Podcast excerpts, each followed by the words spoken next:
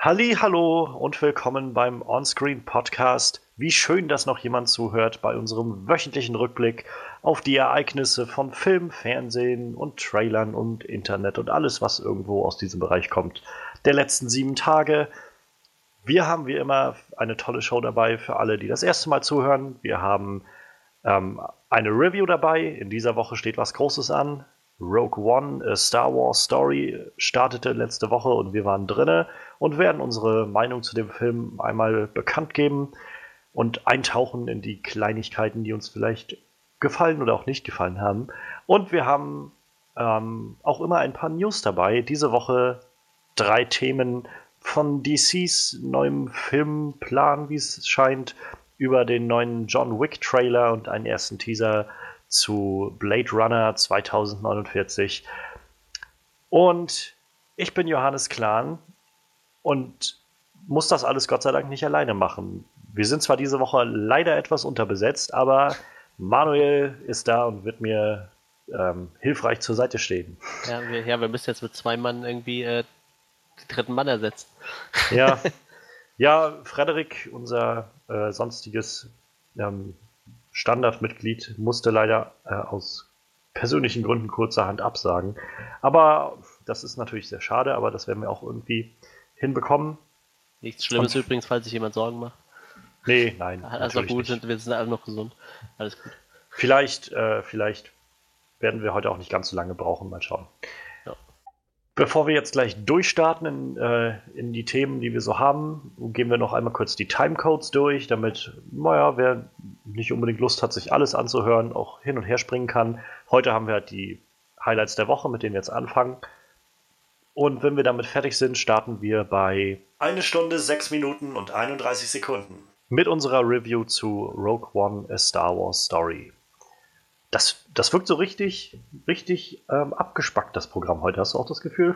Ja, das stimmt. So kein, kein Walking Dead mehr, kein Flashlight ja, noch wir, dabei. Wir, wir, haben jetzt kein äh, Walking Dead mehr, deshalb haben wir Freddy direkt rausgeschmissen. oh, tut mir leid, ist jetzt leider. Äh, nee, nee, Wenn du das gerade hörst, Frederik, den den Podcast anhörst, schade, dass du es so erfahren musst. Aber nein, nein, nein. Nee, ähm, Quatsch. Denn Walking Dead wird ja nächstes Jahr auch wieder weitergehen, wahrscheinlich. Also da brauchen wir ihn ja dann auch. Bis, bis dahin bin ich dann auch äh, Talking Head on Walking Dead. Oh yeah. Vielleicht überwinde ich mich auch nochmal, mal schauen. Ja, ich bin Staffel 6 habe ich jetzt durch, also ich, ich bin auf dem Weg. Der Plan war ja jetzt, also mein Plan war ja im Prinzip auch, dass wir vielleicht mal schauen, nächstes Jahr, wenn dann Walking Dead auch wieder anläuft und vielleicht nachher auch, wenn Game of Thrones läuft oder so, dass man dann vielleicht sogar eine separate Recap-Review-Folge immer einbaut in der Woche, dass man halt zwei Folgen die Woche hochlädt und schaut, dass man halt, dass wir in einer genau das machen, was wir hier machen, so unsere News und unsere Filme und Reviews besprechen und in der anderen halt wirklich mal abtauchen kann, auch in so eine Episode, weil ich meine, ich gucke jetzt Walking Dead nicht, aber es ist sehr zu spüren, dass das Frederik auch immer so ein bisschen äh, bisschen einschränkt, sich dann irgendwie auf spoilerfreiem Territorium ja, ja, bloß bewegen zu können. Man will ja dann auch mal irgendwie abtauchen in solche Sachen. Also ich bin froh, dass wir heute bei Rogue One einfach mal so richtig äh, reingehen können, als was so passiert ist. Ja. Und das mag bei Serien nicht anders sein. Also ich, wenn Game of Thrones wieder anfängt, möchte ich das auch eigentlich auch gerne machen, so tief reingehen, wie es geht. Das, das sollte man vielleicht nicht aus dem Kontext nehmen, diesen letzten Satz. Ähm, ja, wir starten jetzt erstmal mit unseren Highlights der Woche. Highlights der Woche. Ja, was haben wir da so diese Woche? Drei Themen. Erstmal die beiden kurzen und, und offensichtlichen. Wir haben halt den ersten Teaser-Trailer zu Blade Runner 2049. Ähm, die Fortsetzung zum Science-Fiction-Klassiker von Ridley Scott mit ähm, Harrison Ford und Rutger Hauer und bestimmt auch noch anderen guten Schauspielern. Ich habe den Film zu meiner Schande noch nie gesehen, muss ich sagen. Aber ja, also die Fortsetzung, ich weiß gar nicht, ob das so lang ersehnt war oder ob das einfach so war, von wegen, wir könnten da noch was machen oder keine Ahnung, aber Ridley Scott ist auf jeden Fall wieder da und macht einen neuen Late Runner Film. Diesmal mit Ryan Gosling und Harrison Ford ist auch wieder dabei. Außerdem haben wir ähm, den zweiten, äh, auch langen Trailer zu John Wick Chapter 2 bekommen. Oh, Wieder äh, mit Keanu Reeves in der Hauptrolle als ähm, ist er Assassine oder ist das einfach auf? Eigentlich ist er, glaube ich, ein Kopfgeldjäger, ne? Kopfgeld, okay, Kopfgeldjäger. Der, naja, das Ganze dürfte recht ähm, R-rated und brutal werden. Ja, und ähm, natürlich, ich glaube, sie haben auch wieder ähm, die gleichen Regisseure oder einen der beiden Regisseure, die den ersten Film auch gemacht haben, dabei. Ähm, und als drittes Thema, wir haben letzte Woche noch überlegt, ob wir über sowas reden sollten und waren dann aber dabei, dass man das vielleicht jetzt nicht äh, so schwerwiegend ähm, behandeln muss, aber seitdem haben sich wieder ein bisschen was getan. DC hat, also Warner mit der Untergruppierung von den DC-Filmen, hat jetzt angefangen, wieder ein bisschen was Neues umzustrukturieren. Also letzte Woche kam schon die Nachricht, dass, ähm, dass äh, der zweite Justice League-Film, der ja schon geplant war, ich meine für 2019, ähm, erst einmal nach hinten geschoben werden soll, unbestimmte Zeit, also noch nichts Genaues, damit Platz gemacht wird für den neuen Batman-Film von Ben Affleck. Und das war so der Moment, wo wir gedacht haben, naja, das ist halt, ist halt irgendwie eine interessante Story, aber muss man jetzt nicht äh, sich, naja, so reinsteigern und irgendwie alles Mögliche reindeuten. Aber jetzt kam letzte Woche nämlich die Nachricht, dass Warner, also tatsächlich einen Tag nachdem wir gepodcastet haben, kam auch die Nachricht, dass ähm, Warner jetzt David Ayer verpflichtet hat. Nochmal, nachdem er schon Suicide Squad ähm, gemacht hat. Ähm, verpflichtet hat, einen Film zu drehen, erneut mit Margot Robbie, und zwar Gotham City Sirens. Mit Harley Quinn, also Margot Robbie Harley Quinn, und noch dazu sollen Poison Ivy und Catwoman stoßen. Das Ganze hat noch keinen Starttermin ähm, und naja, keine Ahnung, wo es dann irgendwie in das ganze Universum reinpassen soll. Aber es, nach dem, was wir bisher gehört haben, scheint das alles eine sehr, sehr ernste Angelegenheit zu sein. Also sie scheinen das wirklich sehr, ähm, sehr gezielt umsetzen zu wollen. Aber das, das, spielt bei DC ja eh nicht so eine große Rolle, wo das im Universum spielt und wie das einzuordnen ist. Das ist halt eine gute Frage, ja. Das ist denen einfach vollkommen egal, glaube ich. Wollen wir denn damit gleich mal reinstarten? Ja, oder? sicher. Bitte kommt. Dann haben, ja. dann haben wir das Schlimmste schon vor uns. Also, ich weiß halt, ich weiß halt echt nicht, was ich davon halten soll. So. Ja, ich, ich meine, wir sind halt, keine Ahnung, ich, ich habe immer das Gefühl, dass wir immer leicht dazu, alle, so, nicht nur wir jetzt, sondern so alle Leute irgendwie, dass man immer leicht dazu abdriftet, ähm, immer so auf DC und Warner einzubashen, so. Und ich meine, ich bin kein, wie gesagt, ich bin kein Freund von, ähm, von Batman wie Superman gewesen und Suicide Squad fand ich war wirklich nicht nur schlecht, sondern irgendwie auch so eine gewisse Beleidigung. Fand ich damals. Den Podcast dazu haben wir auch noch oben, also lohnt sich auch den anzuhören, wo wir einfach mal irgendwie alle unsere Enttäuschungen und unsere Wut, unsere Wut manchmal rauslassen können. Aber naja, und jetzt halt zu hören, dass David Ayer wieder dabei ist, weiß ich nicht. Ich versuche das alles so positiv, also schon positiv zu sehen. Ich meine, ich, ich sag mir, versuche mir jetzt halt zu sagen, ja, ich meine, Wonder Woman sieht jetzt erstmal die Trailer okay aus, so, also sehen gut aus. Ich bewerte das aber als so okay Trailer, weil ich mich in nichts reinsteigern will. Ja, das aber muss man bei DC halt leider, ne? Das ja. ist das Schlimme. Aber ich meine, es ist immerhin schon mal besser, als wenn es nur einen Scheiß-Trailer gegeben hätte. Ja, das stimmt. So, und dann Justice League, ja, ich weiß nicht, was ich von diesem Teaser halten soll, aber auf jeden Fall versuchen sie was anderes. Das kann man auch irgendwie positiv auslegen. Naja, und dann höre ich halt diese Geschichten von wegen, ja, Justice League wird zurückgestuft und Batman Platz gemacht. Wo ich im ersten Moment denke, gute Idee, weil ich mag irgendwie den neuen Batman und ich freue mich auch, wie gesagt, Ben Affleck ist ein toller, ähm, toller Filmemacher, wenn du mich fragst, ein jo. super Regisseur. Ähm, ich habe Argo vor kurzem gesehen, den kann ich auch nur empfehlen. Der ist auch ein guter Nein, Schauspieler, wenn man ihn liest. Ja, das auch. Und der weiß halt, glaube ich, auch, was er machen will und so. Und das, ja. das gibt mir halt Hoffnung. Und deshalb denke ich so, das ist vielleicht eine gute Idee.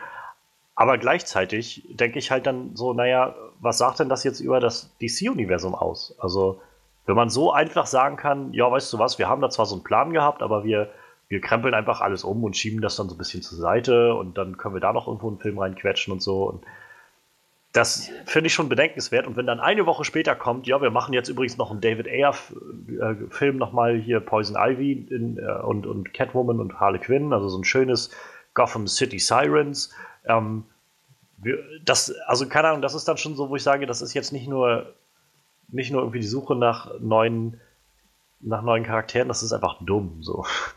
Also. Ja, vor allem, es ist, wir haben ja im Vorfeld schon mal darüber gesprochen, es ist halt echt dieses, okay, wir gucken, was unsere Filme funktionieren nicht, wir gucken, was funktioniert hat.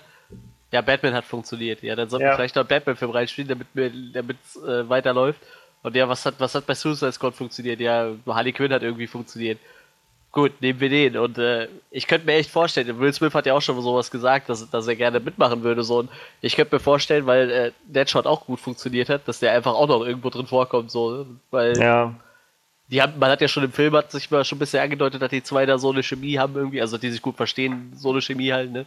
Ja. Dass irgendwie mit den zwei läuft. Und äh, wie gesagt, Will Smith hat ja auch schon gesagt, er, er, er würde gerne dran teilhaben. Also er würde mit Margaret Ruby sehr gerne nochmal zusammenarbeiten.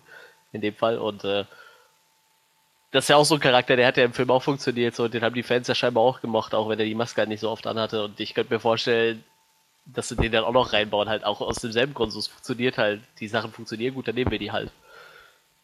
Ich ja, ich weiß nicht, mein Problem ist halt mit der Sache, wo ich mir denke, ja, ich habe halt, also eine der wenigen Sachen, die mir gefallen haben an Suicide Squad, waren Harley Quinn und ja. Deadshot. Ja. So, das stimmt ja, schon, klar. Aber, also für mich ist halt nicht, klar, im, im, kurzfristig gesehen würde ich sagen, ist es irgendwie schön, wenn ich mehr von denen zu sehen bekomme. Aber langfristig gibt mir das halt einfach nur zu denken, was das über dieses gesamte Universum aussagt. Also ich meine, du, also das, auf mich wirkt das einfach alles so total reaktionär. Einfach nur zu gucken, mh, hm, mal, mal, schauen, wie morgen früh so der Wind steht, was die Leute gerade so mögen und das machen wir dann. Und dann, wenn dann halt am nächsten Tag äh, rauskommt, oh, warte mal, die, die wollen das doch gar nicht äh, mehr oder wollen jetzt vielleicht äh, neues Ding ist irgendwie, weiß ich, Cyborg ist wieder total in oder so. Oh, da müssen wir den Cyborg-Film ja, ja, unbedingt so, nochmal weiter so nach vorne halt ziehen auch. und so. Und genau das kotzt mich so an, weil ich meine, was, was soll denn das? Das ist doch, keine Ahnung, du versuchst irgendwie dieses Universum aufzubauen und beim besten Willen, es gibt Verteidiger dieser Filme, aber die, keiner der Filme, die sie bisher hatten, weder Man of Steel, Batman wie Superman oder Suicide Squad, waren durch die Bank weg von allen geliebt worden oder sind halt anerkannt worden als einfach so großartige Comicbuchverfilmung oder sowas. Und dann im weiteren Verlauf stolpern sie oder stellen sie sich immer wieder selber so ein Bein und stolpern darüber, dass sie halt sich ihr gesamtes Universum irgendwie nur schwer machen. Dass sie sagen, ja gut, wir, wir drehen dann irgendwie noch mal einiges und packen das dann woanders rein und so. Und was soll ich mir jetzt zum Beispiel von so einem Gotham City Sirens Film erwarten? Also ich meine, ja, okay, ist irgendwie eine nette Idee, aber heißt das jetzt, wir kriegen den Film und dann irgendwie vor dem nächsten Batman-Film oder so? Das heißt, wir kriegen wie Poison Ivy und eine neue Catwoman, bevor wir die überhaupt, also diese Batman-Bösewichte überhaupt in einem Batman-Film ja, gesehen haben. Ja, Was wird ja. jetzt mit dem neuen Joker? Soll der jetzt da auch eine Rolle spielen? Oder das ist so alles so eine Sache, wo ich mich frage, was sowas muss man doch von, sollte man doch, wenn man schon sagt, wir bauen halt ein großes Universum auf, dann sollte man das doch planen, oder nicht? Ja, und, und vor allem wird dir jetzt auch schon so ein bisschen, ich weiß nicht, ob es so gemunkelt wird oder ob das schon angesagt worden ist, dass dann Techtelmechtel zwischen Poison Ivy und Harley Quinn geben sollte. Naja, das, das ist ja die große Comic-Story, die dem Ganzen zugrunde liegt. Ne? Ja, eben, aber, aber, dann gibt mir auch schon wieder zu denken, was, was, was ist da mit dem Joker so, weil bei Suicide Squad war es ja nur noch irgendwie so im Techtelmechtel mit dem Joker so. Was spielt der da für eine Rolle? Spielt der überhaupt noch eine Rolle? Wird der einfach komplett rausgenommen? Ich habe keine Ahnung. Das, ist DC. Vor allem, das macht, muss bei denen ja auch alles keinen Sinn machen. Wenn die meinen, jo, wir, wir hätten das jetzt gerne so, dann machen die das einfach so. Das, dann ist denen auch egal, was sie vorher erzählt haben, so, dann wird es halt einfach Ganz genau. Das ist halt, was mich so stört, wo ich so nach und nach, ich versuche immer diesen Vergleich zu Marvel nicht zu machen, weil ich, ich meine, einerseits denke ich auch, eigentlich ist es nur gerechtfertigt, weil die, man kann sich noch so viel rausregen, die beide machen nur mal Comicbuch-Universen und auch wenn das natürlich to vom Ton von den Charakteren alles sehr anders ist, aber es ist auf jeden Fall näher aneinander liegend als jetzt Marvel und irgendwie, ja. da weiß ich, das, das Pixar-Universum oder sonst was. oder Star Wars oder so. Aber auch, ich vermeide eigentlich immer gerne diesen Vergleich, aber trotzdem, ich komme nicht darum zu sagen, bei allem, was man, was anders ist bei Marvel, eine Sache, die sie richtig machen, die sich DC abgucken sollte, ist, sich einen, eine Figur zu holen, die das Ganze steuert. Sich nämlich irgendwie einen Kevin Feige zu holen. Es ist immer wieder, ich komme mir immer doof vor, immer wieder diesen Namen reinzuwerfen und äh, dass man überhaupt nicht die Position sagt, die der innehat, sondern einfach nur diesen Namen immer schon sagt. Ich meine, das sagt schon aus, wie gut der Mann irgendwie ist in seiner, mit dem, was er macht. Aber sowas brauchen sie, braucht ich sie. Also, das sagt, glaube ich, jeder. So, sie brauchen einfach Struktur. Sie brauchen jemanden, der von Anfang an sagt, das ist meine Vision für das gesamte Universum, was wir hier aufbauen. Und jeder Regisseur, der kommt, wird sich mit mir zusammensetzen und wird von mir hören, was ich brauche in diesem Film, damit das ganze Universum vorangetrieben wird und damit es da reinpasst. Und dann kann er sich auf diesem Feld austoben und machen, was er will. Aber genau das sehe ich halt nicht bei DC. Alles, was ich gerade sehe in den letzten Filmen, ist halt immer nur drauf zu reagieren, wie haben die Leute auf den letzten Film reagiert. Ich meine, das war ja schon vor Batman wie Superman so. Das war ja schon bei Man of Steel, wo dann kam irgendwie, oh, die Leute mochten das nicht, dass irgendwie äh, so viele Sachen kaputt gemacht wurden und, und, irgendwie Superman so durch die Gegend geflogen ist so und, und irgendwie lauter Leute dabei umgekommen sind, ohne irgendwen zu retten und diese ganzen Sachen und dass es das alles so trist ist und so. Hm, ja, gut, im Batman wie Superman, ich meine, das ist, dann haben sie gesagt, okay, wir, wir machen das halt irgendwie zum, versuchen das ins Gegenteil zu verkehren, indem wir halt dann halt Batman dazu holen und der hat dann halt, der ist quasi genauso angepisst, wie die Fans das waren und so und ähm, letztendlich haben sie dann sogar noch versucht, war auch wieder so ein Punkt, wo ich gedacht habe, das ist doch total bescheuert bei Batman wie Superman, wo, ähm, wo Batman dann nachher am Schluss meinte, beim Kampf gegen Doomsday, ähm, ja, wir, wir werden in diesem Bereich von Gotham, da ist nichts los, so, da wohnt niemand. So, ne? Für alle, die ja. sich beim Man of Steel beschwert haben. So, hier ja, wohnt ja, niemand. Da, da wird es einem doch so offensichtlich ins Gesicht geklatscht. Ganz genau, ganz genau. Äh, Und dann haben sie da gemerkt, irgendwie, oh, oh, den, der, der kam jetzt nicht so gut an, wie wir das wollten. Hm. Dann war die erste Reaktion erstmal zu sagen, oh, wir, wir müssen erstmal alles wieder anders machen. Wir müssen alles, äh, das mit diesem ganzen Düsteren und Dunklen hat nicht so funktioniert. Wir müssen das alles heller und, und freundlicher machen. Dann haben wir jetzt zu Comic-Con diesen, ähm, diesen ersten Teaser bekommen von Justice League, der irgendwie mehr Farben enthalten hat als der gesamte Film Batman wie Superman so gefühlt. Ähm, und so einige Gags, die, naja, meiner Meinung nach nicht alle gelungen sind, aber immerhin war der Versuch drin, so ein bisschen was, naja, Leichtes irgendwie reinzubringen und Humorvolles. Was aber auch wieder meiner Meinung nach ein völlig falscher Schluss ist. Für mich war das Problem bei Batman wie Superman nicht, dass der Film düster und ernst war, sondern dass der Film einfach nur ein scheiß Skript hatte. Und an den entscheidenden Stellen einfach mal nur Mist gebaut hat mit Martha und Co. Und ja, dann war der Film draußen, dann haben sie halt angefangen, noch ihre Reshoots zu machen, damit das bei Suicide Squad auch noch alles witziger wird. Dann kommt Suicide Squad raus, spielt zwar auch einen Haufen Geld ein, aber ist letztendlich weder bei Fans noch bei Kritikern wirklich beliebt und kommt halt auf dasselbe Ergebnis zu sagen, oh, wir müssen irgendwas anders machen. Ähm, keine Ahnung, wir brauchen, wir brauchen halt wieder, äh, wieder Harley Quinn, weil die hat gut funktioniert. Und ich weiß nicht, das ist das, ach, weiß ich nicht, das. Ich könnte mich da jetzt immer noch drüber aufregen, aber irgendwo an einem Punkt bin ich jetzt auch, dass ich denke, eigentlich, eigentlich resigniere ich gerade einfach so ein bisschen für dieses ganze Universum. Und ich, das ist halt eigentlich schade, weil ich ich, ich habe nie groß die ganzen ähm, DC-Helden so verfolgt oder so. Und ich hatte eigentlich wirklich gehofft, gerade mit Batman wie Superman damals, ähm, dass ich, naja, sowas präsentiert bekommen würde, was mich so richtig einführt in diese ganze DC-Welt und mir irgendwie so einen Halt da drin gibt und mir irgendwie das eröffnet, dass ich halt Interesse entwickle an, an Charakteren wie Aquaman, an Wonder Woman, an Superman auch vor allem. Batman war jetzt nur schon irgendwo bekannt, aber ähm, dass ich halt diese ganzen anderen Charaktere, Flash, Cyborg meinetwegen auch und Green Lantern und so, dass, dass mir die alle irgendwie nahe kommen und dass ich die alle besser kennenlernen kann. Und ja, und irgendwie habe ich das Gefühl, dass alles, was seitdem passiert ist, mir nur immer noch mehr Freude und, und Vorfreude auf diese ganzen Projekte nimmt, weil ich halt immer weiter denke, scheinbar haben die keine Ahnung, was sie eigentlich machen. Und ich glaube, man sollte sich auch langsam von dem Gedanken verabschieden, das als Universum zu betrachten, weil ich weiß nicht. Ich glaube, das wird vorne und hinten sowieso nicht funktionieren. Vielleicht machen sie das letztendlich wie bei, äh, wie bei X-Men, dass sie auch irgendwie jeden Film so, ja, irgendwie hängt das zusammen, aber ja. die Sachen, die uns nicht gefallen, auf die scheißen wir dann einfach so. Ja, irgendwie so, oh, das passt uns nicht in den Kram, ja, gut, dann lassen wir das. warte, warte, Mystique hat am Ende von äh, Days of the Future Past äh, als, als Striker getarnt Wolverine gerettet. Ach ja, ist doch egal, wir, wir packen Wolverine jetzt trotzdem im Apocalypse zum richtigen Striker. Keine Ahnung, wie der da hingekommen ist, aber die Leute wird es nicht interessieren. Die wollen nur eine coole Wolverine-Szene sehen. So. Ja, das ist irgendwie ganz, ganz merkwürdig. Naja, ist. Äh Und das war ja auch die Meinung oder die Meldung bei Logan von dem James Mangold, der den Film nochmal macht, weil er meinte, ja, wir haben uns halt von dem Universum halt so ein bisschen also distanziert von mit dem, dem, Film und so, damit wir halt so Freiheiten hatten, andere Dinge zu tun, wo ich gedacht habe, als ob ihr euch bisher dran gehalten habt, was ihr irgendwie in den Vorfilm etabliert habt. So.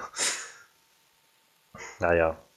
Aber ich weiß nicht, zum Beispiel bei den X-Men ist das so, da geht mir das irgendwie nicht so nah, weil ich da denke, also zum einen habe ich da immerhin ein paar gute Filme bisher bekommen. Ja, das ist es halt. Ne? Und zum anderen sind selbst die Filme, die nicht so gut geworden sind, halt, also wie jetzt für mich zum Beispiel X-Men Apocalypse, der war halt wenigstens, also den konnte man sich angucken so. Ja. Und der hatte auch wenigstens immer noch genug gute Stellen drin, dass es auch trotzdem irgendwie Spaß gemacht hat, an ein, jedenfalls so stellenweise. Wohingegen ich halt bei Batman wie Superman, klar, da gab es richtig coole Action zu sehen an einigen Szenen. Aber davon ab könnte ich dir jetzt halt nicht sagen, dass ich irgendwie zweieinhalb Stunden lang das Gefühl hatte von, naja, das ist wenigstens irgendwie unterhaltsam oder so. Ich bin auch echt dem ganzen Universum, egal, weißt du, wie gut die Trailer aussehen. Das ist so schade, oder? Also ich meine, ja, ja. stell dir mal vor, wir hätten halt Batman wie Superman und Suicide Squad nicht gehabt und das nächste wäre halt gleich Wonder Woman gewesen. Mit diesen Trailern, die wir hatten. Ich wäre ausgeflippt. Ich ja. hätte gedacht, so heilige Scheiße, sieht das geil aus. Und da, ich denke auch immer noch, heilige Scheiße, sieht das geil aus, aber ich habe trotzdem das Gefühl von wegen, ja gut, sie werden mich wahrscheinlich bloß wieder verarschen mit diesen Trailern. Ja, das ist es halt. Das, da das, das, denken halt nicht nur wir, ne? Das ja. denken halt mittlerweile echt verdammt viele Leute und das macht es halt so. Wie gesagt, also die einzige Hoffnung, die ich echt noch habe, ist immer noch, ich sage das jedes Mal, wenn wir auf DC zu sprechen kommen, ist für mich Aquaman. So, so, so affig den Charakter auch in den Comics finde, so, also wenn ich halt immer noch diesen Typen auf dem Seepferdchen kenne, so, aber ja umso mehr freue ich mich drauf. Aber wirklich nur da drauf. So, das, das ist echt traurig eigentlich. Ja, das stimmt schon. Also ich meine, ich, ich hoffe ja auch immer noch, dass das irgendwie alles klappt. Und sie haben ja, glaube ich, auch einen Starttermin schon bekannt gegeben gehabt jetzt für Aquaman. Ähm, 2018 dann mit von James Wan. Ähm, ja. Ich, also ich habe noch nicht, ich, ich glaube, ich habe noch nichts von James Wan gesehen, aber dass der halt ein richtig guter Filmemacher ist, ist irgendwie nicht zu bestreiten. Ähm, und insofern, ja, bin ich halt auch gespannt. Die Frage ist halt nur wieder, wissen sie denn, wo sie überhaupt hinwollen mit dem Ganzen und haben sie ihm so viel freie Hand gelassen zu sagen, ja, mach mal, wie du das willst. Das ist halt oder, halt meine Hoffnung, ne? Dass, oder werden sie nachher im, im Cut, im Nachhinein in der Postproduktion irgendwie dann noch was sonst für Szenen einfügen, einfach nur weil. Das ist so eine Befürchtung, die ich immer noch habe, weil ich meine, David Ayer hat ja scheinbar auch einen Film gemacht, so mit Suicide Squad, wo sie dann nochmal ein bisschen drumherum gewurschtelt haben. Ja, und er ist eigentlich auch kein schlechter Filmemacher. Er hat ja vorher diesen Fury gemacht, oder ich glaube, oh. hieß der Herz aus Stahl, und äh, der war jetzt bei den Kritikern, der ist ja nicht so ja. schlecht weggekommen eigentlich, ne?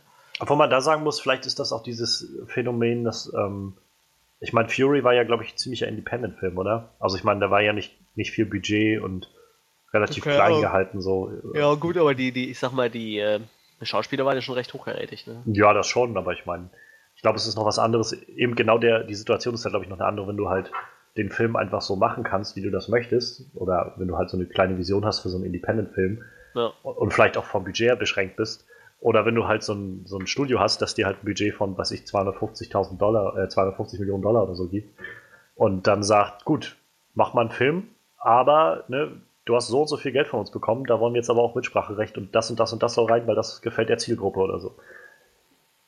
Ja, ich kann mir halt gut vorstellen, dass, äh, dass das so ein bisschen auch das Problem war bei David Ayer. Also, weil du hast schon recht, also eigentlich ist der jetzt nicht zwingend ein schlechter Filmemacher. Und, oh. Und dann, ich meine, es, halt. ging, es ging ja auch die Meldung durch damals, dass der irgendwie von Warner bloß sechs Wochen Zeit bekommen hat, um das Skript zu schreiben. Ja. So von wegen, ja, in sechs Wochen gehen halt die Dreharbeiten los, also fang mal besser an. Ja, und genau das ist es halt. Also, ich glaube, das Beste, ähm, das ist mal das, was immer gesagt wird, wenn es um das DC-Universum geht, rushed. Völlig übereilt, ja. völlig überstürzt, ohne einen konkreten Plan. Ich meine, sie haben vor, wann war das, vor zwei Jahren oder so, bevor halt Batman wie Superman noch rauskam, hatten sie doch schon ihre Riesentabelle bekannt gegeben mit irgendwie geführten 15 Filmen oder so, die alle bis 20, äh, 2022 oder so rauskommen sollten.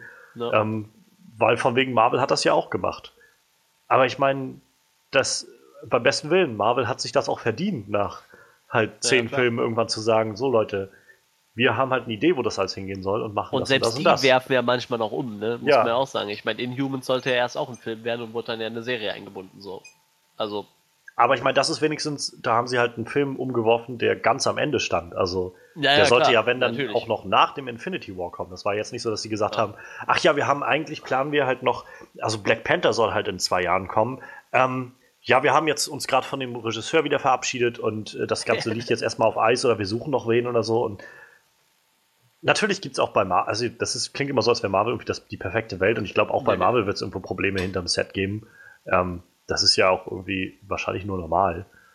Aber ich meine, da hast du halt, wie gesagt, Marvel hat es halt einfach beim besten Willen geschafft, über viele Filme halt Vertrauen aufzubauen. Ja, und ich du mein, merkst halt auch so, wenn du so dir die Darsteller anguckst, die, die haben Spaß. Ja. Dann guckst du dir ein Video an, da sitzt äh, Robert Downey Jr. mit Mark Ruffalo und die kämpfen in einem Interview mit Actionfiguren von Iron Man und Hulk und bekämpfen sich da gegenseitig mit, weißt du, da denkst du, da merkst du doch irgendwie, alle haben doch irgendwie Spaß bei den Projekten scheinbar, also kannst ja. da ja so verkehrt nicht laufen und dann guckst du dir an, was bleibt denn bei DC außerhalb von den Filmen irgendwie hängen, so. Keine Ahnung. Ich weiß nicht, ob die sich untereinander gut verstehen oder so. Aber es gab halt schon, so. es gab schon ein paar nette kleine Kampagnen, weiß ich, zu Batman wie Superman damals, ähm, wo also so. Das, wo ich mich dran erinnern kann, wo er jetzt, äh, wo der, äh, wie heißt er, Henry Cavill? Henry Superman? Cavill, ja. Ja, wo, wo er äh, mit einer Maske verkleidet zum Su zur Suicide Squad Autogrammstunde gelaufen ist. Das, das fand ich super. Ich fand halt sehr schön, es gab so ein Video vor Batman wie Superman, wo äh, Henry Cavill in, in, so kleine Interviews mit äh, Kindern geführt hat, halt so, weiß ich nicht, ja. so sagen, so zwischen äh, 8 und, und 13 oder so, vielleicht nicht mal 12, 11 oder so, und hat denen dann halt immer so von wegen, wen mögt ihr lieber, Batman und, oder Superman und so, und die dann das gefragt. Und das war halt schon ziemlich niedlich. Und ich glaube halt, der Typ ist halt auch an sich, also der macht halt echt einen super sympathischen Eindruck. Ja, so. Und ich glaube halt, der ist halt auch echt ein guter Schauspieler. Das Problem ist nur, was ich bisher gesehen habe, war einfach so, dass das Skript irgendwie dem Superman, den es da gab, nicht viel zu tun gegeben hat, sodass ja. man ihn wirklich, naja, dass man ihn auch wirklich als Charakter mögen kann. Also, das ist, das, also ich weiß nicht, für so Serien zum Beispiel finde ich das eigentlich sehr spannend, wenn du halt immer Charaktere hast, die so in so eine in so eine Ecke gedrängt werden und wo du dann irgendwie merkst, ja, eigentlich sind das unsere Hauptcharaktere, aber auch die machen so moralisch sehr zwielichtige Sachen ja, und so und das, wo du dann selbst so mit dir in die Zweifel kommst, ob das richtig ist oder nicht und ob der eigentlich der Gute ist. Aber wir reden hier von Superman. Superman. So, ich brauche, also ich möchte gerne einen Batman sehen. Wie gesagt, mir gefiel halt auch der neue Batman recht gut. Ich hätte nicht ganz so viel sinnloses Töten gebraucht, aber wenig, also so fand ich schon okay, so von der Gewalt, auch dieses, dass alle Leute Angst vor ihm haben und so. Nur denke ich halt auch, naja, das passt halt bei Batman. Aber bei Superman brauche ich nicht die ganze Zeit diesen Superman, der irgendwie nur äh, so mopey und, und irgendwie, irgendwie deprimiert wirkt oder so, wie jetzt in Batman wie Superman, oder halt sich so einen Scheiß schert um den Rest alles. Und ja, das ist es halt. Gerade das, also ich meine, er soll doch Hoffnung symbolisieren oder so. Und ja, schön. Und ich meine, es gibt ja auch immer die Leute, die argumentieren, ja, er musste ja das erst machen am Ende von, äh, von Man of Steel, den äh, Sort umbringen und so. Und äh, damit er nämlich jetzt quasi dann einmal diesen Preis gezahlt hat, um in Zukunft dann dieser neue, bessere und, und Menschen und, und lebensliebende Superman zu werden. Davon habe ich bloß bisher noch nichts gesehen, dass es diesen Superman gibt. Ja. Denn Zack Snyder ist ja auch auf die tolle Idee gekommen, ihn am Ende von Justice League auch gleich wieder, äh, von Batman wie Superman auch gleich sterben zu lassen. Das heißt, wir kriegen dann jetzt irgendwie im Justice League dann sicherlich die Wiedergeburt von ihm und ja, dann wird er wahrscheinlich in seinem schwarzen um äh, Anzug rumlaufen und auch wieder nur die ganze Zeit voll down und depri oder aggressiv sein oder so. Und ich habe einfach, ich weiß nicht, was das alles soll. ja, das versteht halt irgendwie keiner. Und das, das ist genau das Problem. Sie wissen es, glaube ich, selber nicht, was sie da wollen und was ja. sie machen. Die denken halt scheinbar immer nur so von Film zu Film und planen aber eigentlich schon so, also von wegen, wir machen 20 Filme, aber wir denken so von Film zu Film. Und ich meine, was ist mit dem Flash-Movie, der angekündigt war, der auch schon, glaube ich, 2018 rauskommen soll? Da haben sie bisher noch keinen Regisseur, weil da schon zwei Regisseure oder drei abgesprungen sind. Ja. Und der steht jetzt da, ohne ohne Zeit. Und passt er überhaupt noch in die Zeitlinie, ist halt meine Frage. Jetzt, wenn der rauskommt und gleichzeitig der Justice League 2 Film dann weiter nach hinten gerückt wird und irgendwo soll da jetzt noch ein neuer Batman-Film reingequetscht werden, passt das dann überhaupt noch alles? Was ist mit den Cyborg-Filmen, den sie angekündigt haben? Und wo sollen jetzt hier die Gotham City Sirens noch rein? Und äh, vielleicht übernehmen die ja den Platz von Flash. Und das sind so alles Sachen, wo ich mich frage, das ist ja schön und gut. Nur bitte gebt mir doch einfach mal einen klaren Fahrplan. Ja, ja. Und haltet vielleicht einfach auch dran fest, statt immer so völlig überzureagieren und zu sagen, oh mein Gott, wir müssen alles umschmeißen. Sagt doch einfach nur, Leute, wir haben einen Plan. Vertraut uns einfach mal. Das würde mir schon viel mehr Hoffnung geben. Ja. Andererseits, ich meine, wenn sie halt merken, sie sind, haben halt irgendwie einen Scheißplan und das funktioniert alles nicht, dann, naja, ist vielleicht auch besser, wenn sie es einfach ändern, als irgendwie mit diesem schlechten Ding durchzufahren, aber ist halt kein gutes Statement für den Stand dieses Studios gerade. Ja, ja, man kann halt leider nur abwarten, ne? Nützt ja nichts. Ja, und wie gesagt, man kann, man kann, das mache ich gerade, Tee trinken, ähm, man kann abwarten und seine Hoffnung nicht allzu groß werden lassen, damit man nicht ja. so sehr enttäuscht wird. Ich habe das jetzt zweimal durchgehabt mit Batman wie Superman und mit Suicide Squad, wo ich beide Male dachte, jetzt ist es aber soweit. Jetzt hat DC endlich mal einen richtig guten Film abgeliefert. Und darauf werde ich so schnell nicht mehr reinfallen. Umso mehr bin ich dann vielleicht überrascht, wenn äh, Wonder Woman tatsächlich ein Knaller wird. Aber. Ja, ja aber dann ist es ja wiederum schön, ne? Ja, Wenn wir jetzt da hingehen und denken so, boah, das wird ein geiler Film, dann kommen wir dahin, der Film ist scheiße, dann sind wir alle wieder enttäuscht. Ja. und äh, können wieder drei Filme drüber ragen, wie scheiße die Filme sind. Oder oh wir gehen halt rein, denken so, ja, okay, vielleicht wird's was, vielleicht noch nicht. Und dann gucken wir den und denken so, so okay, der ist echt gut. Ja, ich habe schon das Gefühl, ich habe jetzt schon wieder irgendwie gerade eine Stunde gesessen und mich einfach nur über das Universum ja, ausgelassen. Ja, ist, ist so, aber ja. Und das ist halt eigentlich auch recht. Also das tut mir auch so ein bisschen leid, weil ich eigentlich halt nicht.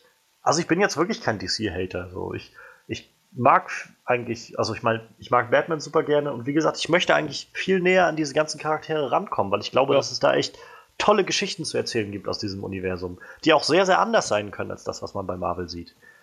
Nur ich fühle mich halt einfach so als, als Fan von guten Filmen und von gut erzählten Geschichten einfach mit den letzten Filmen so vor den Kopf gestoßen, dass mich das einfach echt deprimiert so ein bisschen.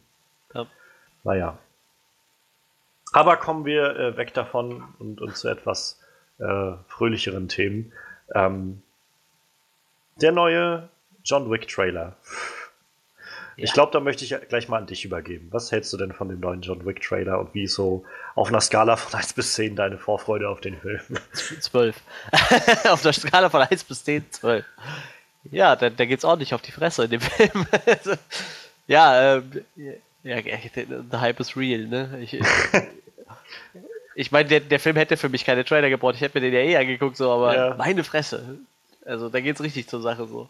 Du denkst ja echt, du guckst den ersten Film und denkst schon, boah, der war schon, der war schon echt äh, krass. Und dann denkst du, okay, krass, die machen einen zweiten Teil, aber das können die nicht mehr toppen. Und dann kommt der Trailer und denkst so, meine Fresse, die können das toppen. das, das ja, war so also, das, was ich so gedacht habe. Ich so, oh, puh, krass. Allein schon im Trailer zu toppen, das Ganze, ne? Das, ja, ja. Weiß, was echt, da noch im Film drin steckt dann nachher. Es ist ja im Endeffekt auch nur so eine relativ lose Zusammenreihung von irgendwelchen Action-Sequenzen aus dem Film und man kriegt halt so lose die Story gespoilert. Das scheint ja. ja so zu sein, dass er mal wieder eigentlich seinen Job wieder an den Nagel hängen will und dann aber irgendwie doch nicht kann, weil er wieder irgendwas machen muss und ja, und scheinbar wird auch wieder der Kopfwert ausgesetzt. Also so haben wir es jetzt mal interpretiert. Ob es wirklich so ist, weiß ich nicht. Auf jeden Fall, ir irgendwer setzt ihn scheinbar zur Fahndung aus. Und man hat so das Gefühl, einfach auf einmal die ganze Welt ist gegen ihn und er muss ja. es einfach mit jedem aufnehmen, mit jedem Menschen, der irgendwo rumläuft. So. John Wick vs. The World oder irgendwie sowas. Meine ja, Fresse, vielleicht, also vielleicht hast du halt auch recht und das, ich meine, Lawrence Fishburne ist wieder dabei, vielleicht ist das tatsächlich nur eine geheime Matrix-Fortsetzung oder ja, so. Ja, ja, ja, Oder es kommt irgendwie am Ende von Chapter 4 oder so von dem Film kommt dann irgendwie raus, dass das eigentlich auch wieder bloß Neo ist, der da irgendwo in der Matrix ja, sitzt ja, ja. und so eine andere Simulation durchspielt oder so.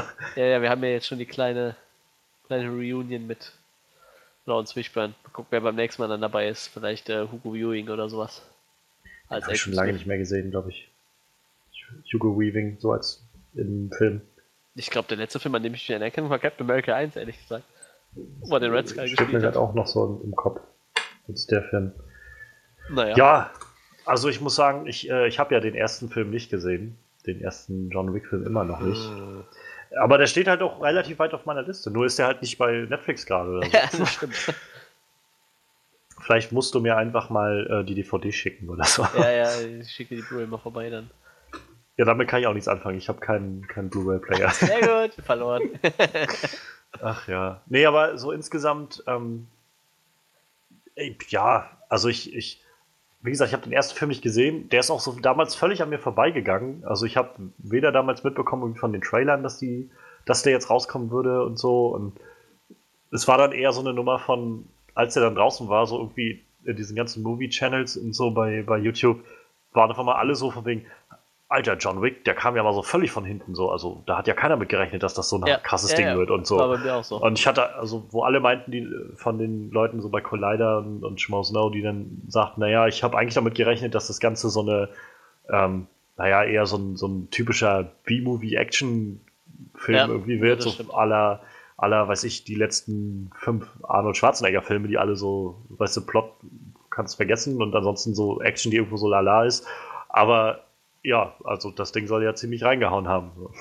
Und ja. seitdem denke ich immer so, eigentlich habe ich da echt was verpasst, glaube ich. Den muss ich endlich mal sehen. Und jetzt, nachdem ich den Trailer gesehen habe, also ich fand den ersten Trailer zu John Wick 2 schon gut, aber der neue Trailer hat mich so ziemlich an Bord geholt. Also das ist echt auch, wo ich so denke, okay, das Ding muss ich sehen. Ja, ja, ja, das stimmt schon. Also für mich ist halt so tatsächlich dieser Money Shot, also es gibt so zwei Money Shots für mich. Zum einen dieser Moment, ähm, wo, wo er mit dem einen McShane irgendwie auf diesem Platz vor diesem Springbrunnen da steht oder was das ist. Und er dann zu ihm irgendwie sowas, auch sowas sagt wie irgendwie, äh, du hast keine Ahnung, mit dem du, wem du dich jetzt angelegt hast oder sie werden hinter dir her sein oder irgendwas in die Richtung, weil aber alle Leute auf diesem Platz so stehen bleiben und sich alle so zu ihm umdrehen und ihn angucken, wo ich halt auch einen Moment lang gedacht habe so, Alter, ist das jetzt gerade irgendwie so ein Sci-Fi-Ding oder so? Nee, ja, das Matrix. Kann, kann, doch nicht sein, oder? Dann sind ja. das doch bestimmt alles irgendwelche Killer und Assassinen oder sowas. Ich wiederhole nochmal das, was ich im Vorfeld gesagt hatte. So, das wirkt halt echt wie so eine Matrix-Szene, ne? Ja. So, so, so. Oh Gott, auf einmal sind alle Agenten so, drehen sich um und gucken ihn nur noch an. Und du denkst so, oh, oh krass, was ist hier los? Richtig abgefallen.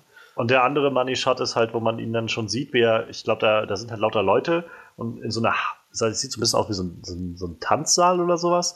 Und er steht dann gerade so vom Boden auf, so in Zeitlupe, und du hörst halt Lawrence Fish, äh, Fishburns Stimme aus dem Hintergrund, wie er, also aus dem Off, wie er dann so sagt, äh, Give this man, und dann siehst du ihn kurz und so grinsen, a gun. Und dann zieht er halt seine Knarre und knallt irgendwie so fünf, sechs Leute innerhalb von zwei Sekunden alle so hintereinander weg ab mit einem Kopfschuss, wo ich gedacht habe, okay, das sieht verdammt, verdammt cool aus. Ich glaube, das, das muss ich mir angucken. Also.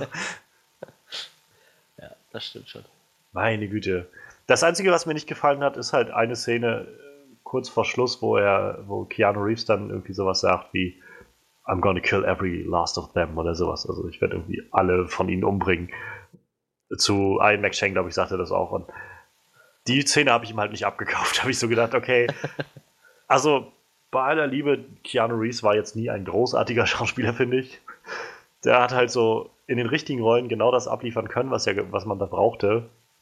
Ähm, das, diese eine Szene wirkte halt so einfach so stupide irgendwie wie vorgelesen. So. Aber ich rate mal, das wird auch nicht äh, im Zentrum der ganzen, des ja, ganzen Films stehen, so. dass man Keanu Reeves großartiges Acting be bewundern kann. Nee, aber er, er, macht das, das, was er machen soll in dem Film. Er, er es halt einfach, ne? Ja. Das passt halt einfach. Er, er läuft halt mehr oder weniger einfach amok. Keine großen Dialoge, so ein bisschen wie äh, Tom Hardy in Mad Max, weißt du? So, der, der Hauptcharakter braucht nicht unbedingt äh, viel zu sagen. Reicht, seine Handlung reicht schon. Ja. Es gibt ja diese, ja, du hast den Film ja nicht gesehen, aber es gibt ja diese, diese Telefonszene, diese legendäre halt im ersten Teil, wo dann der russische, wo der, der russische Mafia-Boss halt so von seinem Sohn erfährt, was passiert ist, wo er dann sagt, ja, äh, er hat John Wicks Hund getötet. So. Hast dann ohrfeigt er erstmal seinen Sohn, geht ans Telefon. Hier, John, ja, hier tut mir leid, was mit deiner Frau passiert ist und so. Und ja, äh, redet halt so ein bisschen mit ihm und John Wick sagt halt gar nichts. Und dann legt John Wick auf und dann fragt er ihn nur, und, und, und, was hat er gesagt? Was hat er gesagt? Er hat genug gesagt. Also, das, das war's dann einfach so. Er sagt einfach nichts. Und das, das reicht schon, um, um alle zum Ausrasten zu bringen und alle kriegen auf einmal Angst. Der absolute Wahnsinn. Vielleicht finde ich den Film irgendwie bei Amazon Instant Prime oder so, dass ich da mir den an, angucken kann, weil ich will das schon gerne sehen, so langsam. Das stimmt schon. Findest du denn, also so generell, wenn man jetzt mal weg vom, vom Filminhalt her, ähm, würdest du sagen, dass diese Situation von äh, John Wick und also Keanu Reeves mit den John Wick-Filmen so ein bisschen vergleichbar ist mit dem von ähm, Liam Neeson damals mit Taken, als der erste Film rauskam? So in, in dem Sinne, dass, naja, irgendwie, also ich kann mich nicht erinnern, wann ich davor halt den letzten richtig guten oder den letzten Film mit Keanu Reeves gesehen habe, wo ich gedacht habe, das war ein guter Film, den muss ich unbedingt wiedersehen oder so. Ja, das, das stimmt schon. Also ich, also ich habe viele Keanu Reeves Filme gesehen, aber ich glaube nach Matrix 1 war ich dann auch so. ich meine, halt dann nicht mehr, also da waren Filme, die man mit Sicherheit gucken konnte, so, da waren ein paar dabei, die ich mir eben, angeguckt habe. Aber, also, aber nichts, was so wirklich hängen geblieben ja. ist, ne? Also. Ja, das stimmt, das stimmt, aber jetzt, wo du das sagst, ich hatte auch dieses, dieses Gefühl, so, meine Fresse, Keanu Reeves ist wieder da, als dann der Film halt angelaufen ja. ist, so. Ja, also ich weiß, ich habe halt damals Konstantin noch gesehen. Ja, stimmt, den fand ich aber auch noch nicht Den schlecht. fand ich halt auch noch gut. Das ist ja. auch so einer der Keanu Reeves Filme 2005, den ich mir, der mir halt noch so in, in Erinnerung geblieben ist. Ja, ja. Nee, nee, das stimmt. Aber ja. davon ab wird es danach echt dünn. Also ich meine, da sind halt lauter Sachen wie so ähm, das Haus am See, der Tag, an dem die Erde stillstand, ähm, 74 Ronin, nee, 47 Ronin so. Den das, wollte ich immer sehen, habe ich aber nie gesehen. Ich habe halt, also ich habe von den Filmen echt, glaube ich, auch nichts mehr weiter gesehen. Und ich habe auch, auch nichts Gutes von denen gehört, so insgesamt. Und ja, dann kam halt dann irgendwann letztes Jahr dann John, letztes Jahr, vorletztes Jahr, John Wick. Ja. Vorletztes Jahr, ja. ja. Wo dann John Wick kam und ich habe ihn noch nicht gesehen, aber das war, wo ich von, auf einmal von allen Seiten gehört habe, so, meine Fresse, Keanu Reeves ist wieder da. So. Ja, ja, ja, ja, ja, das war aber auch so. Und ich meine, das war ja bei Liam Neeson damals so ein bisschen ähnlich mit Taken. Also ich meine, der war jetzt nicht groß weg, aber der hat halt vorher noch nie solche Actionfilme in dem Maße gehabt, wo man dann gesagt hätte, ja, das ist halt so ein Actionstar. Und beim besten Willen, also ich hätte jetzt Keanu Reeves auch nicht mit dem Actionstar an sich so irgendwie gleichgesetzt. Also trotz halt Matrix, aber Matrix ist für mich jetzt mehr ein Science-Fiction-Film als so ein, ja, ja, als so ein Action-Geballer. ich meine, die Kampfszenen in Matrix sind zwar schon episch, diese ganzen, oder die ganzen Zeitszenen, aber ja, da, ich weiß schon, worauf du hinaus willst, auf jeden Fall. Das stimmt schon.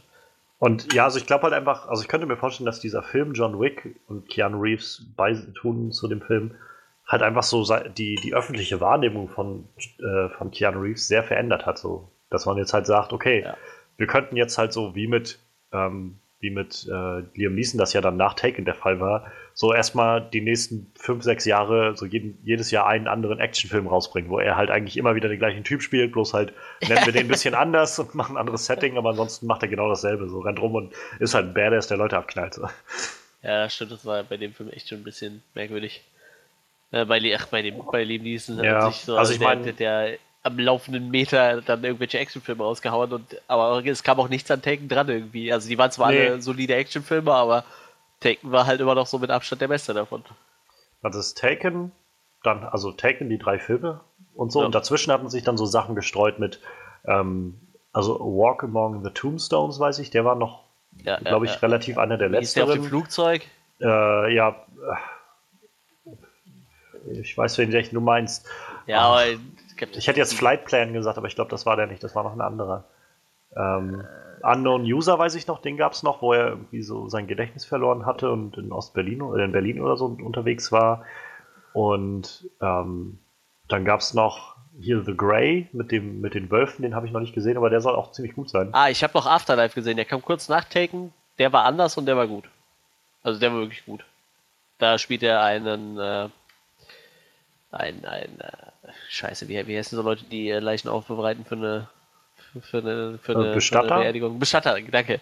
Bestatter und er kann halt mit Toten reden quasi. Also ah, okay. der geht in eine ganz andere Richtung.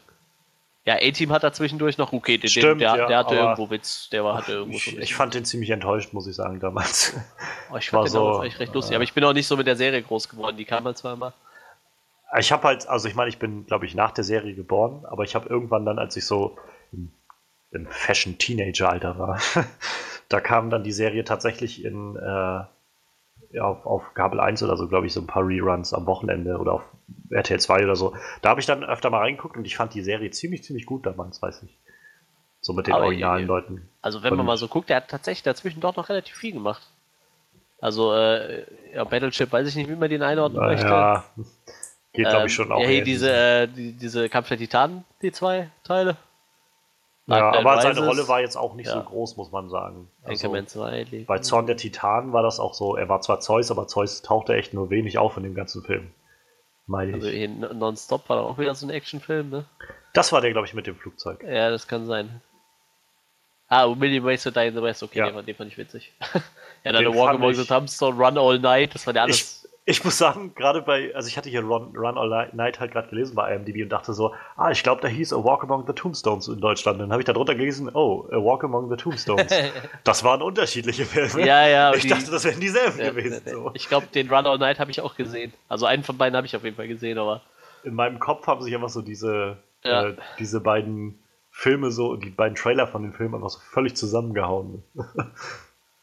ja, Million Ways to Die in the West, da war halt der Böse, aber ich fand den naja, ich fand den damals im Kino irgendwie nicht so geil. Ich fand den lustig. Halt, ich also ich saß halt auch drin und habe irgendwie so ein bisschen gelacht äh, und habe mir dann irgendwie auch so eingeredet, dass das irgendwie ganz witzig war. Aber je mehr ich auch darüber nachgedacht habe, umso mehr habe ich irgendwie gedacht, eigentlich war das überhaupt nicht witzig. Das war so, okay. Also es, es gibt irgendwie einen guten Gag, an den ich mich erinnere aus dem Film.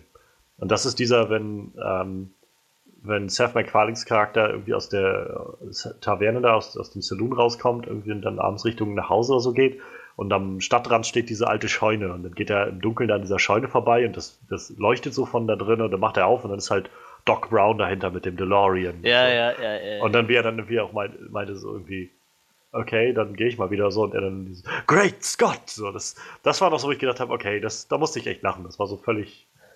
Ja, ja das fand ich gut. Und äh, war das sogar eine, eine Aftercredit oder so eine Mid-Credit-Scene, wo dann äh, Django noch kommt? und sich mit so einem mhm. Äh, Sklavenhändler anlegt. So. Naja. War auch nett. Also die Anspielung war schon nett. Man merkt halt, dass, dass Seth MacFarlane immer bei solchen Sachen ein großer Filmfan ist. Ja. Und ja. sich da auch mega auskennt, aber ich als, ja, weiß ich nicht, als Film fand ich es halt echt nicht so geil.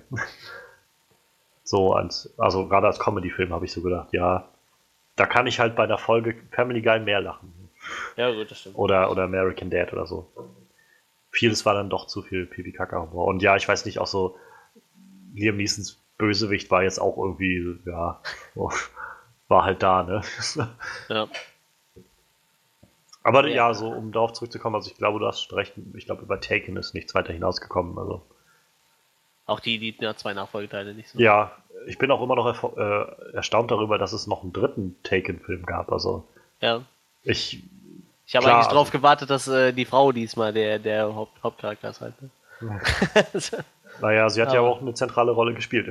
Ja, gut, das, das schon, aber sie war halt nicht. Äh, ja. Im ersten Teil war es er, im zweiten war es die Tochter so, dann wäre ja jetzt die logische naja. Äh, Schlussfolge gewesen, im dritten wird es die Frau so, aber naja. Ja, deshalb war das so. Hm. Aber kommen wir lieber wieder zurück zu äh, John Wick 2. Stimmt, wir waren eigentlich bei John Wick und sind jetzt bei Liam Neeson gelandet. Also. Ähm, ja, aber äh, John Wick, äh, stimmt, das könnte schon so das Taken gewesen sein für Keanu Reeves, das stimmt.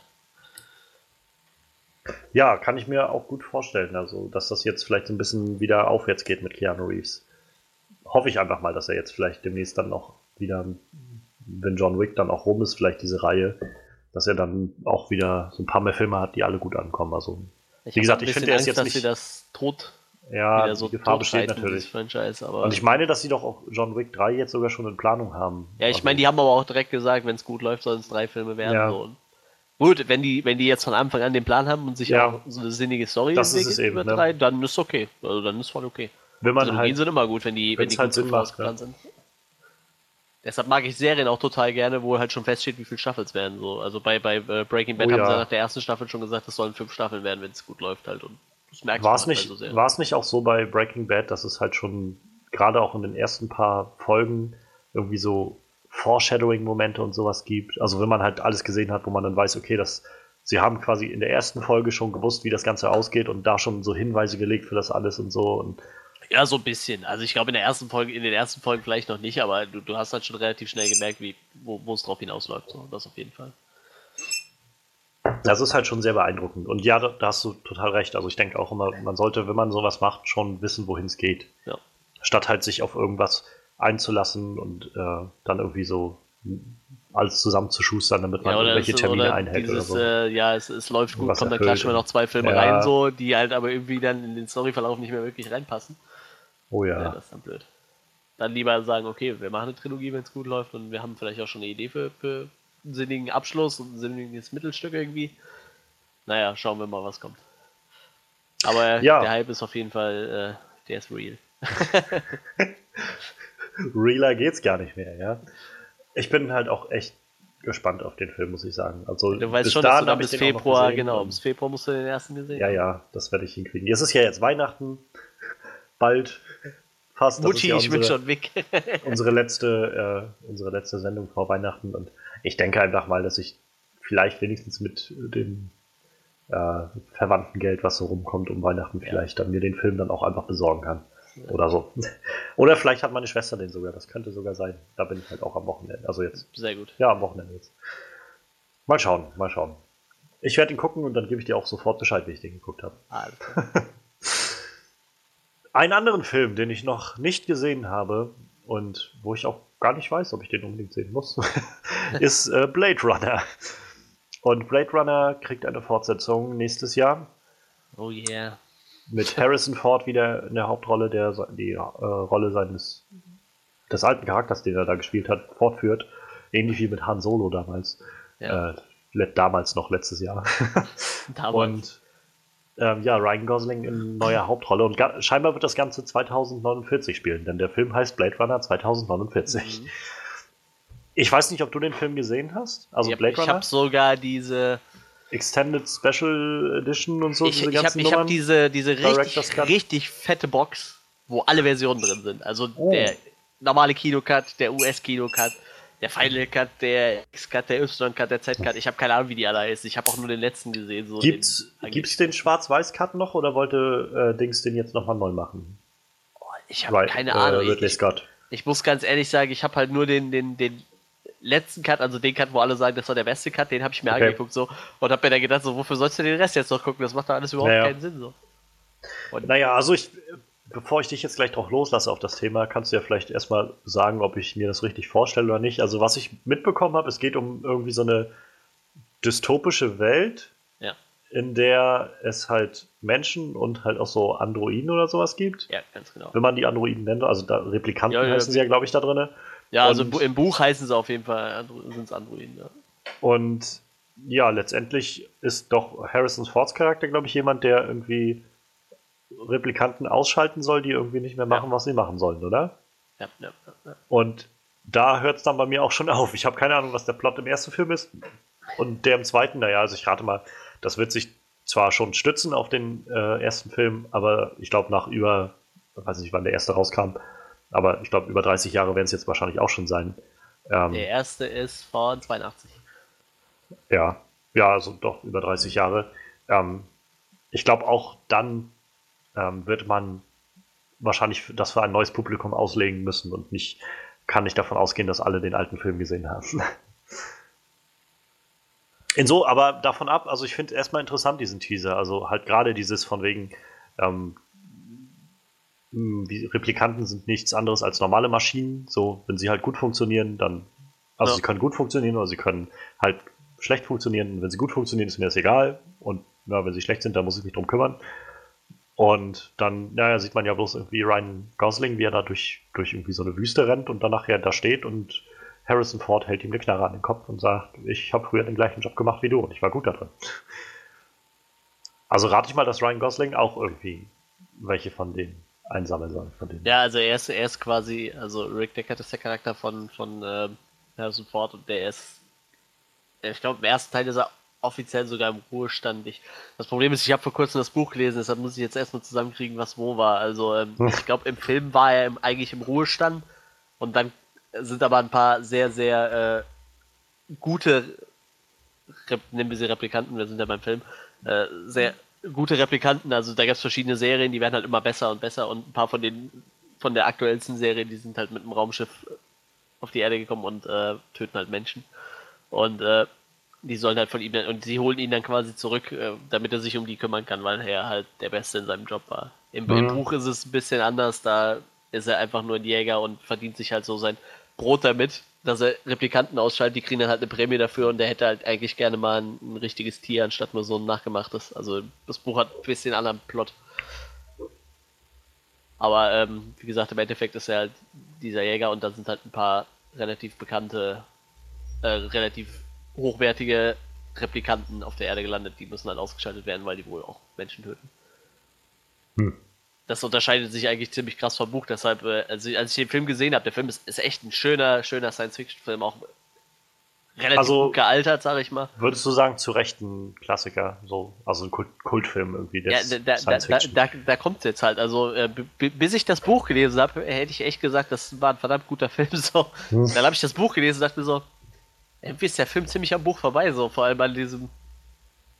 An, an, an, an dem eigentlichen Thema so. Im Buch ist es halt immer dieser Zwiespalt, so ab, ab wann ist ein Leben halt wirklich ein Leben so, weil diese, diese Replikanten haben halt so ein eigenes ja. Denken und und, äh, und Ach, stellenweise zweifelt er halt auch an sich selber, ob er, ob er überhaupt, ist er selber überhaupt ein Mensch? Er weiß es halt nicht, weil die Replikanten wissen es halt auch nicht, ne?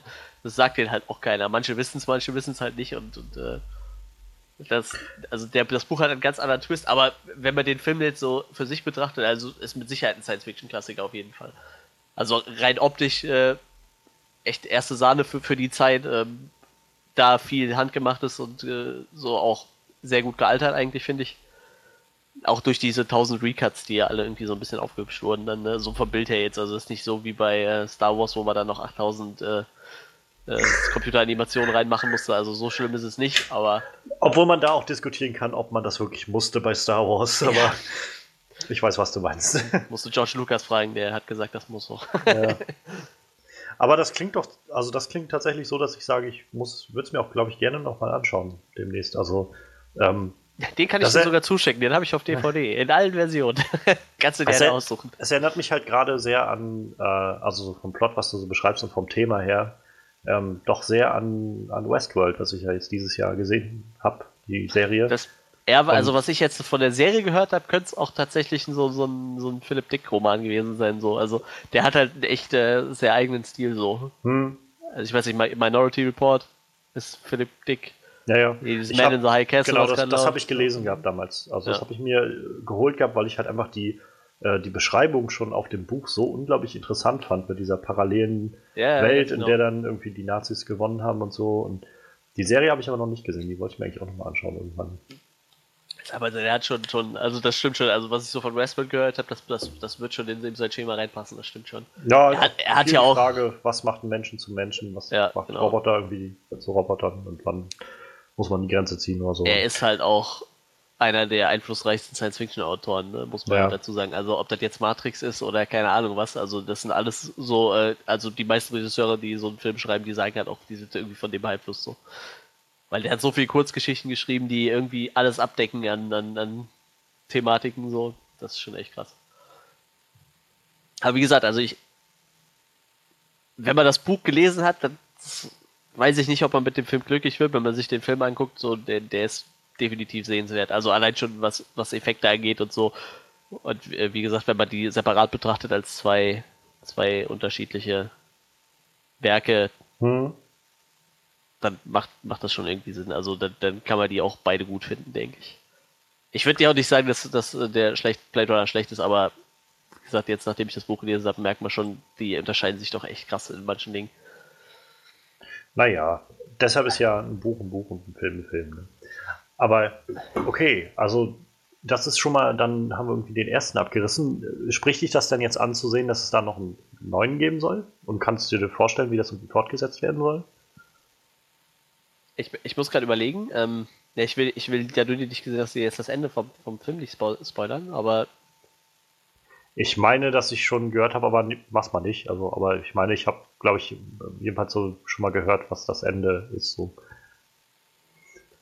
Auf jeden Fall, ähm, ja, es, ja, eigentlich bietet, ist die Story in sich halt abgeschlossen schon, ne? Ja. Aber deshalb ist auch, glaube ich, Harrison Ford im zweiten einfach nicht mehr der Hauptcharakter. Also er ist ja quasi.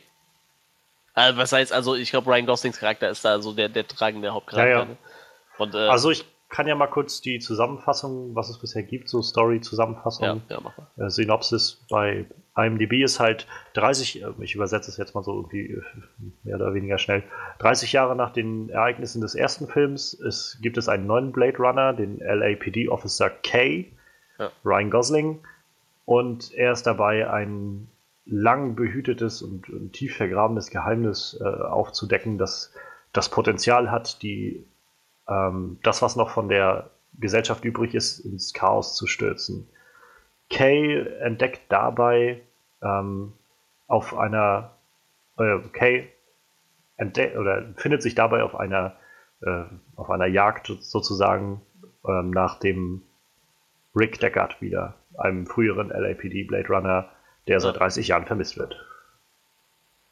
Also ich sag mal, das Universum bietet definitiv genug Stoff für, für mehrere Filme. Ne? Wie gesagt, also bei dem Film ist es natürlich nicht ganz so deutlich wie, wie im, im Buch, da wird es halt noch deutlicher beschrieben, dass, ja. was da in der Welt gerade abgeht und, und äh, also ich, ich, ich weiß gar nicht, ob das im Film auch so krass war. Im Buch war es halt so, dass die Erde eigentlich ziemlich kaputt ist und äh, auch viele Leute durch radioaktiven Staub verdummen tatsächlich. Also es gibt da wirklich Menschen, oh die sind dann relativ dumm. Und äh, ja, und äh, Ja, wie gesagt, also man könnte da mit Sicherheit noch tausend Storys drum erzählen, deshalb, also ist jetzt nicht so, als würde ich das komplett ablehnen, wenn ich wenn die sagen, wir machen einen zweiten Teil dazu. Ja. Ob sie den jetzt unbedingt gebraucht hätte, weiß ich nicht, weil ich finde, der, der Film in sich, der steht schon gut da so. Hm. Ich meine, was mir, abwarten, auf jeden Fall. was mir ja tendenziell einfach mal Hoffnung gibt, ist, dass ähm, Ridley Scott halt wieder derjenige ist, der das umsetzt. Ja, ja. Weil er halt schon den ersten gemacht hat. Ich habe ihn nicht gesehen, aber es ist immer gut, finde ich, wenn Leute, die auch irgendwie sich damit beschäftigt haben, irgendwie das umsetzen.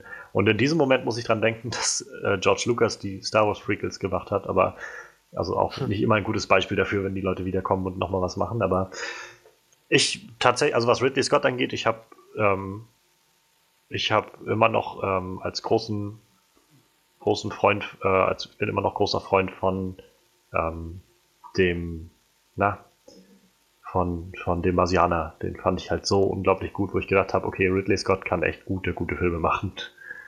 Aber was genau macht Ridley Scott bei diesem Film? So. Scheiße, ich habe Bullshit erzählt. Der, der, der ist ja gerade an, an Alien dran. Ne? Ich ähm, wollte gerade sagen, weil der, der macht ja, gar nee, nichts, ne? Nee, nee, nee, nee, sorry. Da, da muss ich mich gleich mal wieder äh, ja. Rausgeschnitten ist nie passiert. Ja. Nee, nee, nee, das muss jetzt auch so stehen Das ist der äh, Herr, der äh, Arrival Sicario, gemacht hat. Pr Prisoners, Sicario, ja. genau. Und jetzt Arrival. Arrival. Das Gut, das ist jetzt äh, wiederum allerdings schade zu hören, so eigentlich. Ich ja. Also ich hätte mir schon Ridley Scott, also jetzt nicht schade, dass der Regisseur das ist, sondern dass es nicht Ridley Scott ist, halt irgendwie ja. schade, ne? Aber andererseits, also ich meine, gerade du als Horrorfan wirst es ja wahrscheinlich auch mögen, dass Ridley Scott mal wieder einen Alien-Film macht. Ja, oder? sicher. Also ich fand auch Prometheus ziemlich gut, also davon mal abgesehen. Kommt zwar nicht an Alien 1 rein, aber was kommt schon an Alien rein? Also, ne? ich habe bloß gelesen, dass sie jetzt äh, vor kurzem die ersten 15 Minuten oder sowas von dem neuen Alien Covenant, also ganz kleinem ausgewählten Publikum gezeigt haben. Auch noch in so einer recht rohen, unbearbeiteten Fassung, aber äh, die meinten, also die Reaktionen dahinter waren wohl so ein, Alter, das Ding wird verdammt hartes R-Rating, also wirklich unglaublich eklig brutal und, und, und so Feeling vom ersten Film wohl wieder, so dieses wirkliche Horror-Feeling. Ich, ich, ich wollte gerade sagen, wenn ich so an den ersten Film denke, wirklich brutal, war der wirklich brutal? Naja, also so, so eklig Als halt. Ne, düster ne? so. war er auf jeden Fall. Und ich habe gehört, ähm, ähm, ähm, ähm, ähm, nee, warte mal, ich verwechsel es gerade, ist okay. Nee, ich war, ich war jetzt gerade bei Jurassic Park, aber ich war gerade überlegen, so, war das nicht so, dass sie bei Alien äh, wieder mehr mit Animatronics und so arbeiten wollten und dann so, nee, warte, scheiße, das war Jurassic World. ich, ich weiß nicht, das habe ich gerade irgendwie durcheinander geschmissen. Ja, ähm, gut. Also, ich habe jetzt gerade halt hab, hab die Seite noch gefunden, wo sie die ersten Twitter-Meinungen hatten. Das sind so Sachen wie: If you love the first two Alien films, buy your tickets now. Alien Covenant looks hard R, also hard mit 5a, äh, hard R rated, horrifying. Gut. Gekauft. I will just say this. Facehugger. Old oh yeah. School Xenomorph. Oh geil. Ja, die haben ja eigentlich, die haben ja gesagt, so die wollen ein neues Design für die Xenomorphs, wo ich echt gedacht habe, boah, das ist echt traurig. Und dann ist ja noch der Designer gestorben, der, der Giga. Ja. Der gute Herr Giga. Und da dachte ich so, oh, das ist echt schade. So. Wenn ich das jetzt höre, dann denke ich mir so, das, das ist cool. Vielleicht sind sie doch wieder zum alten Design zurück. So. Naja, ich bin gespannt. Warten wir mal ab. Aber wieder zurück zu Blade Runner, wir waren woanders. Ähm, ja. ja. Ähm, also, wir haben herausfinden können, dass Dennis Villeneuve, der tatsächliche Regisseur von Blade Runner 2049 ist. Ähm, also ich sag mal einfach, ich war zwar jetzt mit Arrival nicht so 100% zufrieden, gerade mit dem Ende, ja. aber ich glaube, das ist auch einfach so ein bisschen dem, naja, halt der Thematik und so geschuldet, dass man das so aufgelöst hat. Ich persönlich ähm, bin eigentlich gerade, wenn ich das lese, ziemlich begeistert davon, wenn ich, also Blade Runner 2049, dass der den macht. Weil ich halt so denke, wenn der so wunderschön allein schon wird, wie Arrival, gerade glaube ich bei solchen Zukunftssachen kann man sich ja so richtig austoben mit so futuristischem Zeug und so und das gibt mir gerade echt nochmal einen neuen Anstoß, wo ich sage, ich, ich bin dann doch nicht nur irgendwie so interessiert, sondern schon einigermaßen gespannt auf den Film. Ich habe jetzt auch gerade gelesen, wo, wo die äh, Verbindung ist. Also der äh, Mensch, der für das Screenplay verantwortlich ist, ist derselbe. Ja, okay. Das ist vielleicht eigentlich sogar ein gutes Zeichen. Ja, Ich denke mal, dass, also ich könnte mir vorstellen, nach den ganzen Jahren, dass das ein bisschen das sowas ist wie bei, ähm, wie bei Star Wars halt letztes Jahr, dass man halt so schon in der gleichen Welt ist und so ein paar alte Charaktere aufgreift, wieder mal Harrison ja. Ford, ähm, aber halt schon versucht, sich jetzt in diesem Universum so eine neue Geschichte anzusiedeln. Ja, deshalb, Wäre so wie meine gesagt, das, es ne? wirkte jetzt auch für mich halt so, dass Ryan Gosling halt jetzt so der, der große Player in dem Film ist und nicht Harrison Ford halt. Ne? Ja. Harrison Ford ist dann eher so wahrscheinlich der, der ihm hilft und ihm so die, die Tipps gibt halt, ne? Was Harrison Ford halt so macht, er ist halt alt und weise im Endeffekt so, ne? Und äh, ja, gut. Warten wir mal ab so, ne? Das kann halt voll in die Hose gehen, das kann aber ja. auch ziemlich gut werden. Muss man halt echt Gerade bei solchen Kultfilmen ist natürlich immer die Gefahr, dass man ja, da das stimmt. Leuten dann auch gut auf die Füße tritt mit solchen Sachen. Aber mir hat gerade äh, äh, Mad Max zum Beispiel gezeigt, dass du auch echt mal so ein altes Franchise nehmen kannst und ja. dem, wenn dem neuen Winter einhauchst, da echt einen verdammt guten Film rausmachen kannst. Aber vor allem, glaube ich, auch, wenn dann halt die ursprünglichen Leute wieder mit dabei sind so und sich drum kümmern. Also, ne? Ich meine, es ist wie halt bei dem war es ja dann nur ähm, hier, äh, wie heißt er? Miller. Miller, George Miller. George Miller. Der sich halt darum gekümmert hat. Und der war ja nur ziemlich, äh, also ich glaube so, dass das, äh, ja, der treibende Moment irgendwie hinter dem Ganzen, so das, was Mad Max Fury Road halt zu ne? dem gemacht hat, genau. Und ja, das, äh, wir haben jetzt ja, wie gesagt, gerade gehört, dass Ridley Scott nicht dabei ist, aber bei Blade Runner, aber das muss ja nicht zwingend immer was Schlechtes sein. Ich meine, J.J. Abrams hat auch eine ganz gute Arbeit abgeliefert mit ähm, Force Awakens. Ja. Gut, dann, äh, wo wir gerade schon bei Force Awakens sind, ich glaube, dann können wir hier erstmal einen schönen Cut machen und ja. weiter übergehen zu unserer Review. Und zwar ähm, haben wir heute Rogue One anstehen, den neuen Star Wars-Film aus dem Star Wars-Universum, der aber keine eigen, eigene oder keine Episode ist, die irgendwie mit der ganzen großen Geschichte so ganz konkret zusammenhängt, aber es hängt doch schon zusammen, aber es gibt auf jeden Fall keine Fortsetzung und es ist alles mal so ein bisschen anders. Es war ein Experiment für Disney und für Lucasfilms, was sie da so machen wollen und können. Ja. Und ich bin, ja, ich freue mich irgendwie schon drauf, dass wir drüber reden können, weil wir haben auch noch gar nicht drüber geredet. Ne, das stimmt. Und ähm, ja, also so generell, ich sag's jetzt einfach mal vorneweg schon einmal. Ich muss sagen, ich fand Rogue One besser als Force Awakens letztes Jahr. Und den fand ich schon gut. Ja, so. ja das stimmt. Aber fand ich fand, ich auch, fand Rogue One noch ein gutes, gutes Stück besser. Also. Allerdings muss ich sagen, also bei, bei, bei äh, Force Awakens war das so, der, der Hype um den Film war riesig. Ja. Und ich finde, der wurde dem Hype nicht gerecht. Bei Rogue One habe ich mir selber einen riesen Hype gemacht, so, weil, weil alles, was ich gehört habe, so, so, geil, endlich mal so mehr oder weniger Kriegsfilm im Star Wars-Universum und düsterer und so. Und ich dachte, total geil und da habe ich mich selber so hochgehypt, dass es auch wieder den Hype nicht erfüllt hat, aber halt meinen eigenen Hype so nicht für mich selber gemacht habe. So. Ja.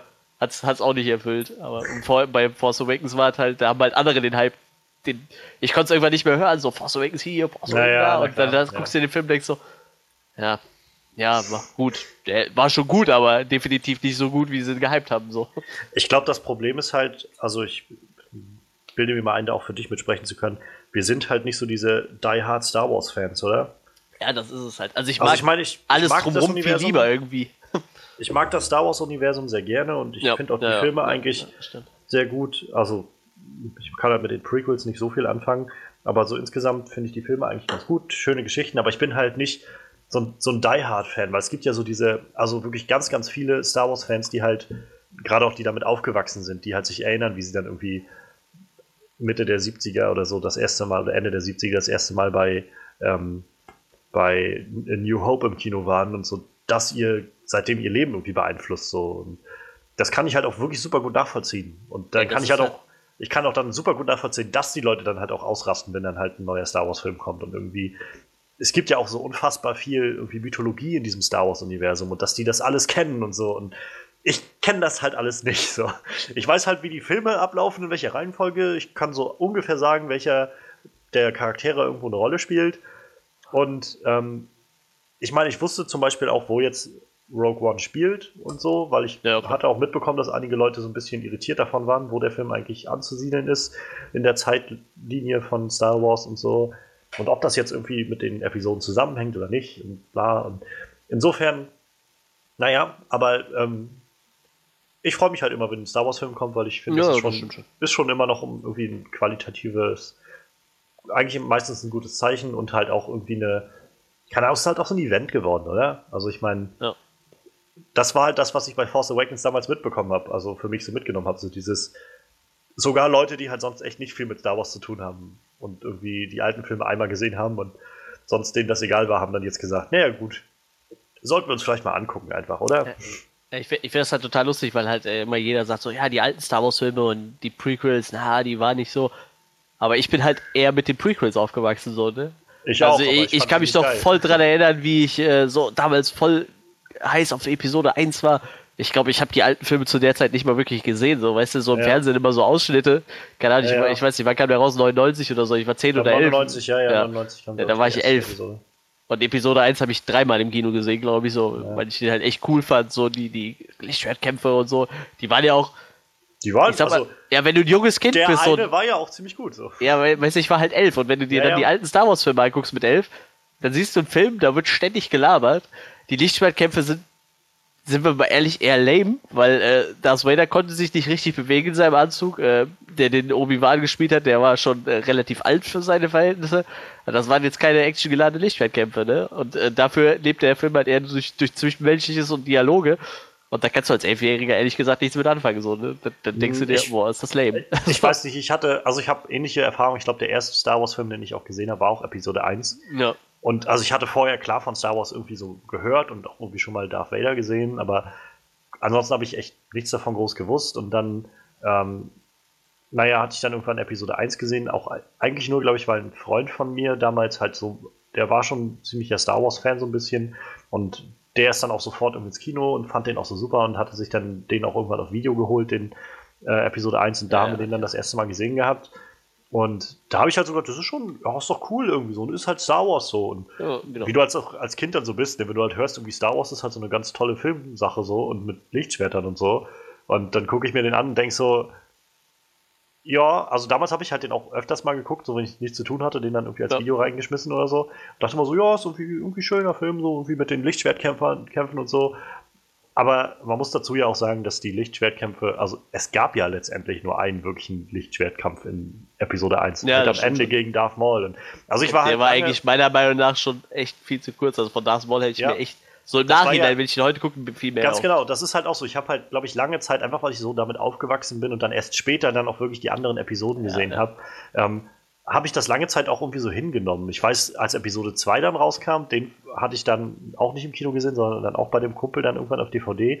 Den fand ich dann aber schon damals nicht so geil. Da habe ich schon so gedacht, irgendwie, das ist irgendwie, ist ganz nett und auch wieder äh, Yoda am Schluss irgendwie kämpfen zu sehen, ist irgendwie ganz nett, aber da war jetzt echt nicht so, dass ich gedacht habe, ich muss den unbedingt nochmal sehen. Und Episode 3 war mir dann echt schon ziemlich egal, muss ich sagen. Und ich habe, also für mich hat das halt so ein paar Jahre gedauert, bis ich irgendwann realisiert habe, irgendwie war Episode 1 doch nicht so geil, wie ich das als Kind halt so fand. Weil ich halt, also wenn ich heute halt an Episode 1 denke, dann erinnere ich mich halt zurück, was mir gefiel, war halt das Podrennen war halt ziemlich cool gemacht. Ja, ja das stimmt. Und halt dieser Schlusskampf mit Darth Maul war halt auch ziemlich cool. Ich fand sowieso, dass Darth Maul eigentlich der coolste Charakter in dem ganzen ja. Film war. Der hat einfach viel zu wenig Screentime. Das ist total schlimm. Der hat ja auch irgendwie nur fünf Wörter gesagt oder so. Ja.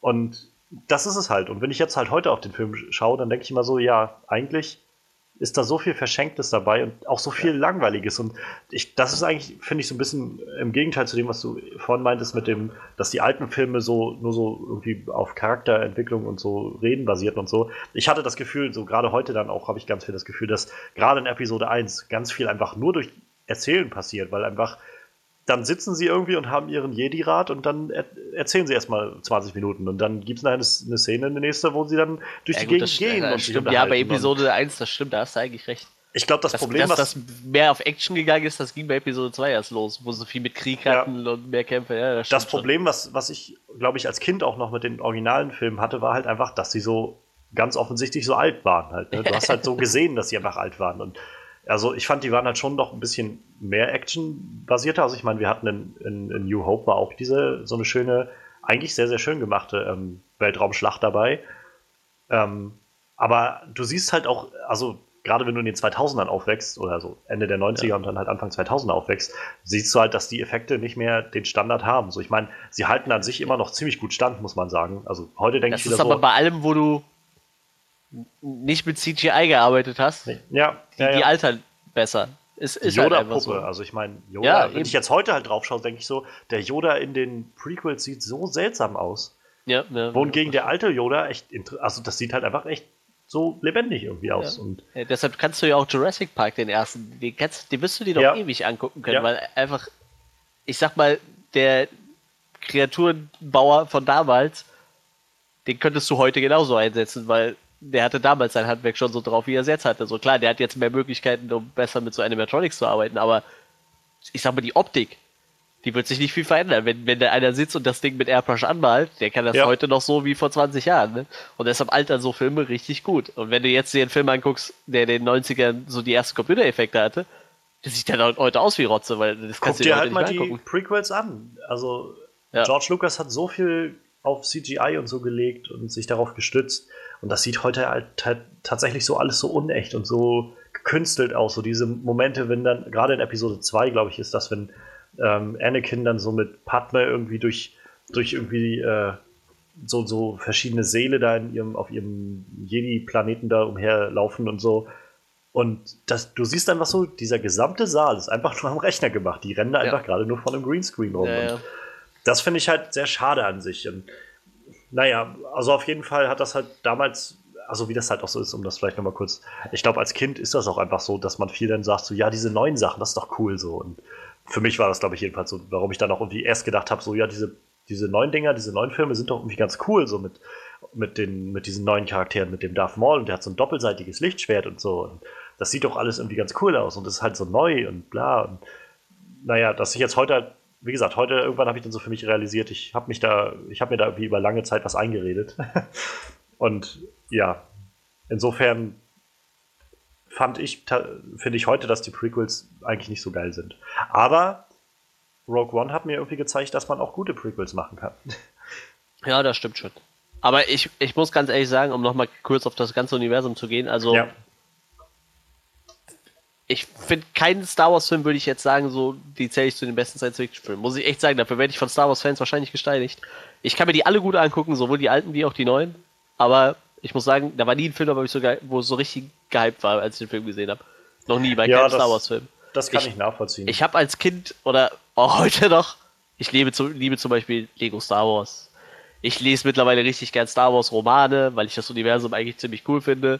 Ich, äh, keine Ahnung, also alles um Star Wars rum finde ich total interessant. Ich, ich hatte bis vor kurzem ja noch ein, so ein äh, Lichtschwert hier, das von, äh, von, von Mace Windu, also als, als Replika mit, äh, mit, mit Plexiglas-Klinge, einfach weil ich es total geil finde, aber ich kann mir die Filme immer wieder angucken, aber das sind für mich keine Filme, wo ich sage, meine Fresse, das ist für mich so ein Meilenstein. Klar, den, den Stellenwert von Star Wars in, in, in der Filmlandschaft, den braucht man nicht abstreiten, aber als, an sich so die einzelnen Filme sind für mich gut, aber halt auch nicht so überragend irgendwie. Ich, also ich kann mich da so ein Stück weit mit anschließen. Also ich, ich glaube, also ich kann halt schon verstehen, warum Star Wars diesen Stellenwert hat. Und ich Ja, glaube halt, ja, dass viele, viele dieser ganzen Film, ähm, ich, ich sag mal, vielleicht auch Klischees, aber so Filmthemen und so diese ganze Erzählung dieser Helden, typ, dieser typischen Heldenreise.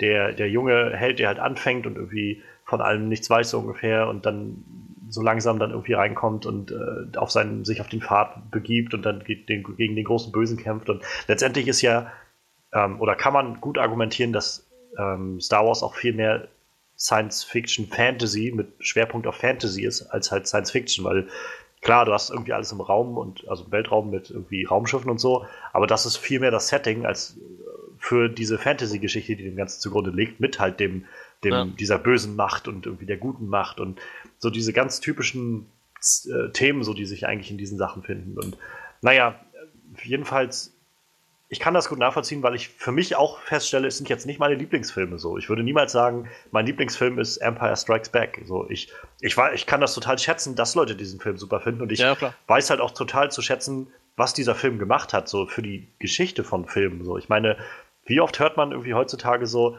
wenn ein neuer Film rauskommt, It's the Empire Strikes Back off. So, also es ist der, das Ja, ja. Imperium schlägt zurück von. Das hatten sie jetzt gerade beim Honest Trailer vor ein, zwei Wochen. Das ist genau das so. Also, ich weiß, bei, als äh, Age of Ultron kurz bevorstand, hieß es so, das wird der Empire Strikes Back von Marvel-Universum und so, weil das einfach so Maßstäbe gesetzt hat. Ja. wie man Geschichten erzählt, dass man halt im ersten Teil irgendwie so eine tolle Geschichte erzählt und im zweiten in der Fortsetzung auch einfach darauf aufbauen kann, dass man das Universum ausbauen kann und irgendwie alles ein bisschen ernster und vielleicht irgendwie, irgendwie ja, verpflichtender, sag ich mal, irgendwie mit, mit mehr mit mehr Auswirkungen irgendwie alles einbauen kann, dass man halt nicht das Gefühl hat, das ist alles nur ein Cash Grab oder sonst was und das, insofern kann ich das immer alles schätzen, aber ich schließe mich dir an und ich sage, es ist halt nicht meine Lieblings, also sind halt nicht meine Lieblingsfilme. So. Ich kann die gut gucken, aber wenn ich die Wahl habe, dann zwischen dem und irgendwie meinen Lieblingsfilm, dann schaue ich halt eher meine Lieblingsfilme. Ja, aber ähm, lass uns mal dann gleich, wir haben es ja schon mal so kurz angerissen, so wie unsere Erwartungen dann an Rogue One waren, damit wir, wir mal über Rogue One reden. Ähm, du meinst ja schon, du hattest äh, ziemlich hohe Erwartungen. Ja, eigentlich schon, auf jeden Fall. Also, äh, A, die Trailer waren halt äh, der absolute Wahnsinn. Ähm, ich fand schon so den Storyplot halt total interessant mit diesem, ja, wir, wir klauen, also im Endeffekt war es ja nur, äh, es geht halt um dieses Rook One Squad, die versuchen, den, äh, die Pläne vom Todesstern zu klauen. Also mehr wusste ich am Anfang halt auch noch nicht, aber ja. allein die Idee fand ich schon ziemlich cool. Erst habe ich mir was ganz anderes ausgemalt, da dachte ich, vielleicht wird das wirklich so ein bisschen äh, sneaky, action-mäßig, äh, so undercover im, im Imperium rumschnüffeln und Gut, das war es ja im Endeffekt jetzt nicht so wirklich. Ne? Ich meine, äh, ja. irgendwann kam er dann auch raus, so es wird halt dann eher so wie, wir haben so schwer angekündigt, so mehr oder weniger halt eh, eh Kriegsfilm im Star Wars-Universum so halt. Ne? Und da, da war ja schon klar, okay, das wird kein Sneaky-Film. Wir, wir äh, brechen jetzt mal durchs Imperium durch und, und versuchen uns da irgendwie durchzuballern, bis wir an die Pläne kommen und nicht so und wir, wir sneaken uns irgendwo rein. Gedönse. Und äh, ja gut, es war ja relativ schnell klar auch, dass äh, Jedis nicht so eine tragende Rolle spielen werden. Ja. Ich meine, die Macht ist ja relativ allgegenwärtig im ganzen Universum, das geht ja auch nicht anders. Aber wenn ich gerade so drüber nachdenke, es gibt doch eigentlich gar keine Jedis zu der Zeit, ne? Also zu Rook One gibt es ja eigentlich nur Ben Kenobi, der irgendwie so im Hintergrund auf Luke aufpasst. Luke wird ja noch vielleicht, ist ja nur ein kleiner Schöpfe und im Endeffekt gibt es ja dann nur äh, Darth, Mo, äh, Darth Vader und seinen Krams und sonst gibt es ja eigentlich keine Jedis.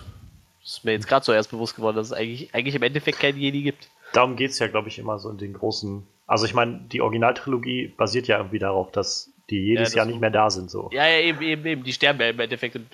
Achtung, Spoiler in Episode 3 sterben ja auch so gut wie alles, was an Jedis noch da ist. Alles, was du halt noch hast, ist Obi-Wan ja, und Yoda, und der noch irgendwo lebt. Und da ja. hast du halt, Obi-Wan stirbt in Episode 4 und Yoda stirbt am Anfang von Episode 6, meine ich. Und ähm, deshalb, das fand ich dann auch schon echt äh, interessant für einen Film halt. Ne? Ja. Also, so ein Film im Star Wars-Universum, der aber eigentlich mit, mit Jedis nichts am Hut hat. Halt die Rebellion so fixieren, ne? Ja, ganz genau. War, war wirklich so was anderes halt, ne? Klar, ich meine, jeder kennt die Rebellion, jeder kennt das Imperium, jeder weiß, worum es geht, aber du hast halt mal nicht irgendwie so eine äh, Jedi-Nummer im, im Vordergrund halt, ne? Ja. Das aber, fand ich halt äh, auch sehr ja. schön. Ja, ja, ja ich glaube, meine Erwartungen waren halt auch ziemlich, ziemlich hoch. Also ich habe halt im Vorfeld halt echt viel, viel Gutes immer gehört von dem Film. Ähm, auch jetzt in den letzten Wochen, bevor quasi wir dann rein konnten, wo dann die ersten, ähm, ersten Meinungen schon online waren. Ich habe mir keine Review oder so angesehen, aber die Meinungen waren halt schon da, so von den Leuten, die meinten, einfach nur gepostet haben, irgendwie, Rogue One is awesome oder einfach nur I liked it more than Force Awakens oder irgendwie ja. sowas. Wo ich halt gedacht habe, okay, das ist schon, das klingt schon mal ziemlich gut. Und dazu halt, wie du sagst, die Trailer haben mir halt auch genau dieses Feeling gegeben. Also ich weiß, von dem ersten Trailer an habe ich halt gedacht, Alter, das sieht verdammt düster aus, verdammt ja, ja. brutal und halt, was sie gesagt haben, wir machen einen Kriegsfilm in diesem Universum. Wir, wir zeigen, warum das ganze Star Wars heißt. Es passiert nämlich mehr als das, was mit den paar Jedis da passiert. Es gibt so viel mehr Leute, die irgendwie was geleistet haben in diesem Universum. Und das find, fand ich halt sehr spannend. Dazu dann auch gleich diese, ähm, sich diese Herangehensweise zu wählen. Naja, wir, wir erzählen halt die Geschichte, wie dieser, äh, wie die Pläne für den Todesstern gestohlen wurden. Fand ja. ich interessant. Also es war, ja, wo ich gedacht habe, das würde ich gerne sehen. So, ich meine, ich, ich kann auch irgendwo nachvollziehen, es gibt Leute, die halt auch argumentieren und sagen, ja, irgendwie war das jetzt nur so ein gewissermaßen so ein Cash Grab, halt irgendwie, wo können wir noch irgendeine Geschichte reinzwängen in dieses ganze Star Wars Universum, erzählt mir bitte irgendwas Neues und nicht irgendwas, was sich so nach hinten bewegt oder so.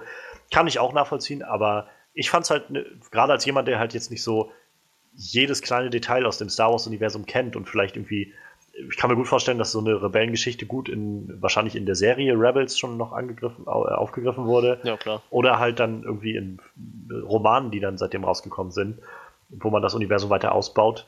Ähm, ich kenne die halt alle nicht. Und für mich war das deshalb irgendwie ein sehr erfrischender anderer ja, Ansatz so für diese Star Wars. Ich, ich habe mir da auch nie so Gedanken drum gemacht, dass es ja, irgendwie äh, ja, wo alle sagen, ja, man weiß ja im Endeffekt schon, was ja, gut, mag sein, dass ihr dann alle wisst so, aber ich habe es halt noch nicht gesehen. So. Ich meine, klar, irgendwo haben die Rebellen die, die Pläne vom Todesstern her. Ich meine, ich habe New Hope aber gesehen. Wie, ne? ne? Wie, ja, ja. ja, eben. Ich habe New Hope gesehen. Ich weiß, dass, es, dass die Rebellion die Pläne vom Todesstern hatte, aber das, das hilft auch nichts. Aber ich, ich weiß auch, dass sie wussten, wo sie reinschießen mussten mit ihrer blöden Rakete. in diesen verdammten Lüftungsschacht. Naja, äh, egal. Aber wie gesagt, mich, mich hat das schon interessiert. Also das auf jeden Fall. Deshalb habe ich mich selber halt auch echt äh, ein bisschen mehr hochgehypt als bei Force Awakens haben sich alle anderen hochgehypt und ich ja. habe das relativ nüchtern betrachtet und irgendwann hat es mich dann auch echt genervt, so weil jeder nur noch davon geredet hat. Und ja, deshalb, ich fand äh, Force Awakens, um es mal so zu sagen, halt dann auch ganz okay, aber der hat mich halt auch echt nicht so geflasht. Also nicht so, wie die Leute den gehypt haben, auf jeden Fall. Naja, ich glaube, dass, also zum einen, wie du schon sagst, es ist halt schwer, dann solchen Erwartungen gerecht zu werden. Ja. Und zum anderen ist ja dann auch irgendwie, ich mochte Force Awakens echt gerne. Ich fand den echt guter Film. Und ich mag ihn, glaube ich, auch lieber als einige andere Leute, die ich kenne, aber auch ich kann nicht drumherum mir einzugestehen, dass halt vieles einfach sehr, sehr parallel läuft mit Episode 4, wo man so das Gefühl ja. hat, sie haben einfach, naja, viele Themen aus Episode 4 einfach übernommen und naja. Ja, ich muss auch ganz ehrlich sagen, was mich mittlerweile im ganzen Star Wars-Universum stört, ist, äh, es muss scheinbar immer einen Familienkonflikt geben, ne? das, ja, naja, ich meine, das könnte auch äh, macht halt Family Wars heißen, meiner Meinung nach. Also. Ja, eigentlich, äh, eigentlich müsste man Star Wars wahrscheinlich äh, Skywalker Fucks Up the Universe nennen oder sowas. Ja. Weil, also, bisher hatten wir irgendwie immer die Skywalkers, die irgendeine so zentrale Rolle gespielt haben und irgendeinen Scheiß gebaut haben. Weil sie miteinander nicht reden können, so ungefähr. Ähm, gerade das war auch wieder was, wo ich gesagt habe, Rogue One, ich glaube, das wird sehr interessant. Einfach auch mal so eine Geschichte zu sehen, wo halt kein Skywalker im Zentrum steht sondern ja, es halt um andere Leute geht. Ja, da, aber da, da kommt dann bei mir auch schon wieder so nachher so ein negativer Kritikpunkt. Ähm, es gab trotzdem wieder eine Familienstory. So. Ja, also, ja. Ich, ich kann es langsam echt nicht mehr hören. So. Ich, ich ja. hoffe, wenn, wenn in dem Han Solo-Film so irgendwie Han Solos Vater vorkommt, so, ich gehe ich geh aus dem Kino, so, echt, ich sag's dir, wenn es darum geht, dass er irgendwo seinen Vater sucht, dann gehe ich, dann habe ich keine Lust mehr. So. Dann können die mich alle mal am Arsch ja, lecken, echt. Aber damit wir auch dahin kommen, lass uns mal gleich reinstarten in die wirkliche Review. Was hat uns denn gut gefallen an dem Film? Ähm, ja, ich übergebe gleich mal an dich, Manu. Was hat dir da gut gefallen? Äh, erstmal das Cast. Also, ähm, ich kannte von den Schauspielern, glaube ich, ich weiß nicht, ob ich überhaupt einen kannte. Bis auf äh, Mats Mikkelsen, klar, okay, den kennt ja jeder irgendwo. Aber das war ja auch. Ja, Forrest Whitaker, stimmt, den hätte ich auch schon fast wieder vergessen. Der hat ja auch doch. Ich habe mir echt gewünscht, er hätte eine größere Rolle so. Ich meine, war, war, war gut seine Rolle und ähm, mhm. gut, war halt recht kurz, aber das hat ja auch irgendwie den Plot dann vorangetrieben. Aber ich, ich kenne hier Felicita Jones. Wusste ich, hätte ich, könnte ich jetzt gerade so nicht zuordnen. Ich habe irgendwann gelesen, ich glaube, die hat bei Spider-Man 2 hat sie mitgespielt, ne? Was hat sie da gespielt? Ich weiß es gar nicht. Der bei Spider-Man 2 mitgespielt? Ja. Oh, sie spielt, äh, Felicity spielt ein, eine Felicia. das ist schön. Äh, damit man nicht so viel Namenssäuerung kriegt. Ähm. Okay. Ich habe das hab ich gerade gar nicht auf dem Schirm. Nee, ich auch überhaupt nicht, aber ich habe es auch nur gelesen. Aber äh, wie gesagt, äh, aber das finde ich halt echt äh, cool. Ich, äh, ich muss sagen, bei, beim äh, letzten Star Wars Film war es ja auch so, dass da viele Schauspieler dabei waren, die man halt gar nicht kannte. Und äh, ich fand, ich fand das Cast echt, echt ziemlich nett.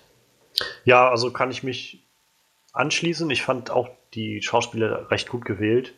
Ähm, ich finde, also ich habe viel gelesen, dass sich Leute ähm, beschwert haben über, ähm, über gerade Felicity Jones so ein bisschen, so dass sie halt manchmal sehr, sehr, ähm, sehr, sehr nüchtern so wirkt und so ein bisschen emotionslos.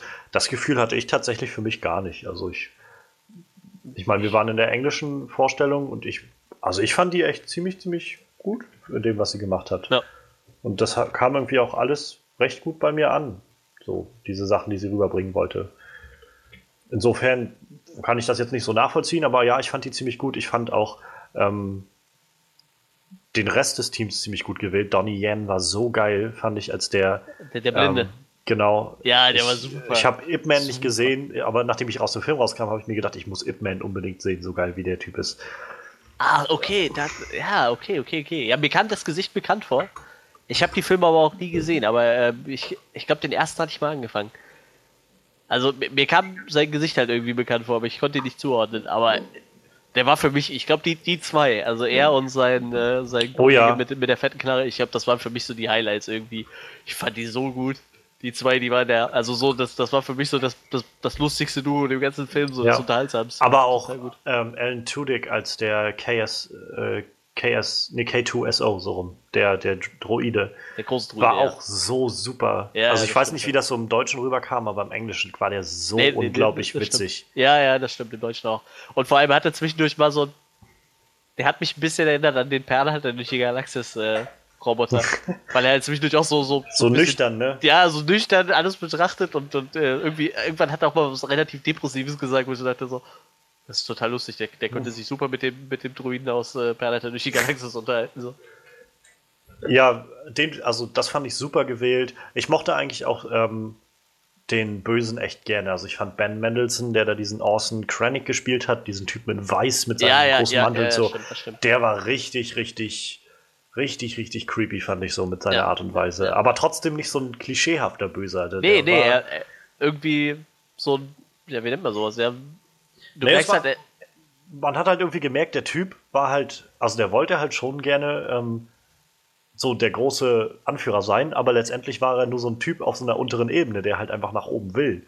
Wo du ja, halt gemerkt ja, hast, genau. wie ständig, also er, er gibt sich, als das, der erste Auftritt von ihm, wo er dabei, gleich in der ersten Szene, wo man dann sieht, wie, ähm, wie er dann den, den Vater von äh, Jin einsackt, Mats Mikkelsen, der auch ja. super war. Ich meine, ich, ich fand, der war ein bisschen zu wenig drin, aber da komme ich ja, drauf. Aber so generell, auch das war super gespielt. Ähm, und wo er dann da stand, da hatte ich so das Gefühl von, Alter, ist dieser Typ kalt. So. Ja. Nicht, nicht so gut wie ähm, und nicht so charismatisch wie hier äh, Hans Lander aus, aus äh, Inglourious Bastards, aber so ein, so ein Vibe habe ich davon bekommen. So dieses, so ein Typ, der halt so in so einem hohen Rang ist und da steht und so, so wirklich so zwar gebildet redet, aber so eiskalt wirkt die ganze Zeit. Und dann aber im Nachhinein dann noch immer diese Szenen zu kriegen, wie er dann mit diesem General geredet hat, wie er bei Vader war und Vader ihm dann ähm, äh, hier diese Force-Choke gegeben hat und ihn da gewirkt hat und so. Diese Sachen, wo du gemerkt hast, irgendwie, ja, der Typ ist eigentlich nicht wirklich so mächtig und böse, der will halt einfach nur gerade nach oben, der will halt einfach beweisen, dass er es drauf hat und so. Und, und daran ja. stolpert er gerade und, und das fand ich halt also das hat ihm irgendwie echt interessant gemacht so. Und gerade das hat Ben Mendelssohn gut eingefangen für mich. Das stimmt, das stimmt. Ja, nee, das war wirklich ein sehr guter Bösewicht. Und aber wo wir gerade bei Bösewichten sind, ich fand auch äh, tatsächlich diese Szene, wo er das erste Mal zu Darth Vader geht, irgendwie total episch, wo Darth Vader halt mal nicht in seinem Anzug steckt und oh ja. man konnte zwar nicht wirklich viel sehen, so, aber allein die Szene, wo er da so einfach in diesem, in diesem Behälter hängt, da quasi. Oh ja. Fand ich total episch irgendwie. Da gibt es auch so ein paar, äh, die sind jetzt kurz danach erst äh, so durchs Netz kursiert, diese Konzeptzeichnung davon. Hast du die gesehen? Nee, habe ich nicht gesehen. Da siehst du halt wirklich so Darth Vaders Oberkörper, wo ihm dann quasi die Arme und Beine fehlen und der quasi nur so Anschlüsse da dran hat, wo halt die Arme und äh, die, die Hände und so von seinem ja. Anzug dann irgendwann angeklemmt werden. So. Krass. Also das sah schon richtig, richtig gut aus. Und äh, die Szene, die, die fand ich richtig episch. Ja, also fand ich auch. Ich meine, ich, äh, ich ich fand es jetzt nicht ganz so schlimm wie andere, aber ich fand auch den Einspruch von Vader halt so ein bisschen diese, also ich weiß nicht, wie es im Deutschen rüberkommt, aber wahrscheinlich ähnlich holprig so im, im Englischen war es halt so ein so eine echt schlechte, so ein echt schlechtes Wortspiel, wo er ihn dann da angefangen hat zu würgen. Das war schon ziemlich cool. Also das war so, bis dahin habe ich halt gedacht, diese Szene ist echt verdammt geil, so mit Vader, wie er dann steht und wie der Orson Krennic dann da hinkommt und mit ihm verhandeln will irgendwie und ihm sagen will, ich habe diesen Planeten gebaut und nicht der andere General und so.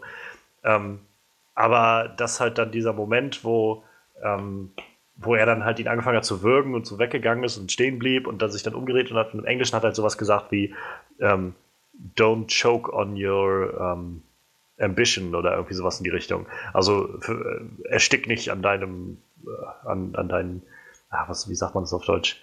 Äh, erstick nicht an deinen Plänen des Aufstiegs oder sowas in die Richtung. Das war halt echt so ein ziemlich cheesiges äh, Wortspiel, was irgendwie nicht so ganz reingepackt hat in die Szene. Ich kann auch gerade gar nicht sagen, was er da im Deutschen gesagt hat, das ist bei mir gar nicht hängen geblieben. Ja, aber ansonsten, ja, ich stimme dir zu. Also die Szene war ziemlich, ziemlich gut. So, ja, bis ja. dahin für mich jedenfalls. Was ich übrigens auch ganz cool finde, ist, ähm, äh, man ist ja immer gewillt bei Star Wars gerne mal die, die alten Filme so unter den Teppich zu kehren, äh, die, die Episode 1 bis 3 unter den Teppich zu kehren, weil die ja doch bei den Fans dann nicht ganz so gut ankamen wie ja. bei den Hardcore-Fans. Aber dass sie dann doch mal tatsächlich einen Charakter aus den ersten drei Teilen, aus, oder ich glaube aus Episode 2 und 3 noch eingebaut haben. Den, äh, wie heißt der? Äh, Bail Organa heißt der scheinbar der Charakter. Den, achso, ja, ja den, den Ziehvater von, von, Ja, genau, genau, genau. Lea, genau, ja. ja. ja.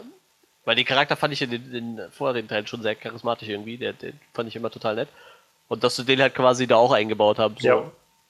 Das pa passt ja auch zur Zeit noch so in die Zeit rein halt. Ne? Da kommen wir aber auch zu einem anderen ziemlich guten Punkt, finde ich, weil das, also jenseits von dem guten Cast, der Film hat, finde ich, auf der Story-Ebene so viel geboten, also was ja. dieses Universum so unglaublich bereichert hat.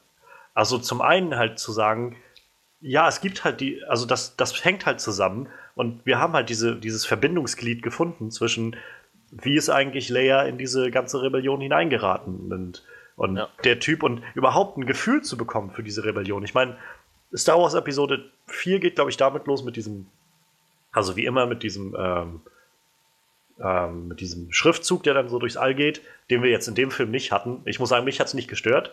Ich habe aber auch von vielen richtigen Hardcore-Star Wars-Fans gelesen, die haben gesagt, das, das stört mich ungemein, dass hier gerade kein, kein äh, Crawl so im All ist. Für, für mich war das so der Punkt, wo ich gedacht habe, so, damit haben sie sich so mal wirklich von ihrer Trilogie, von, ihr, von, ihren, von ihrem normalen Universum gelöst.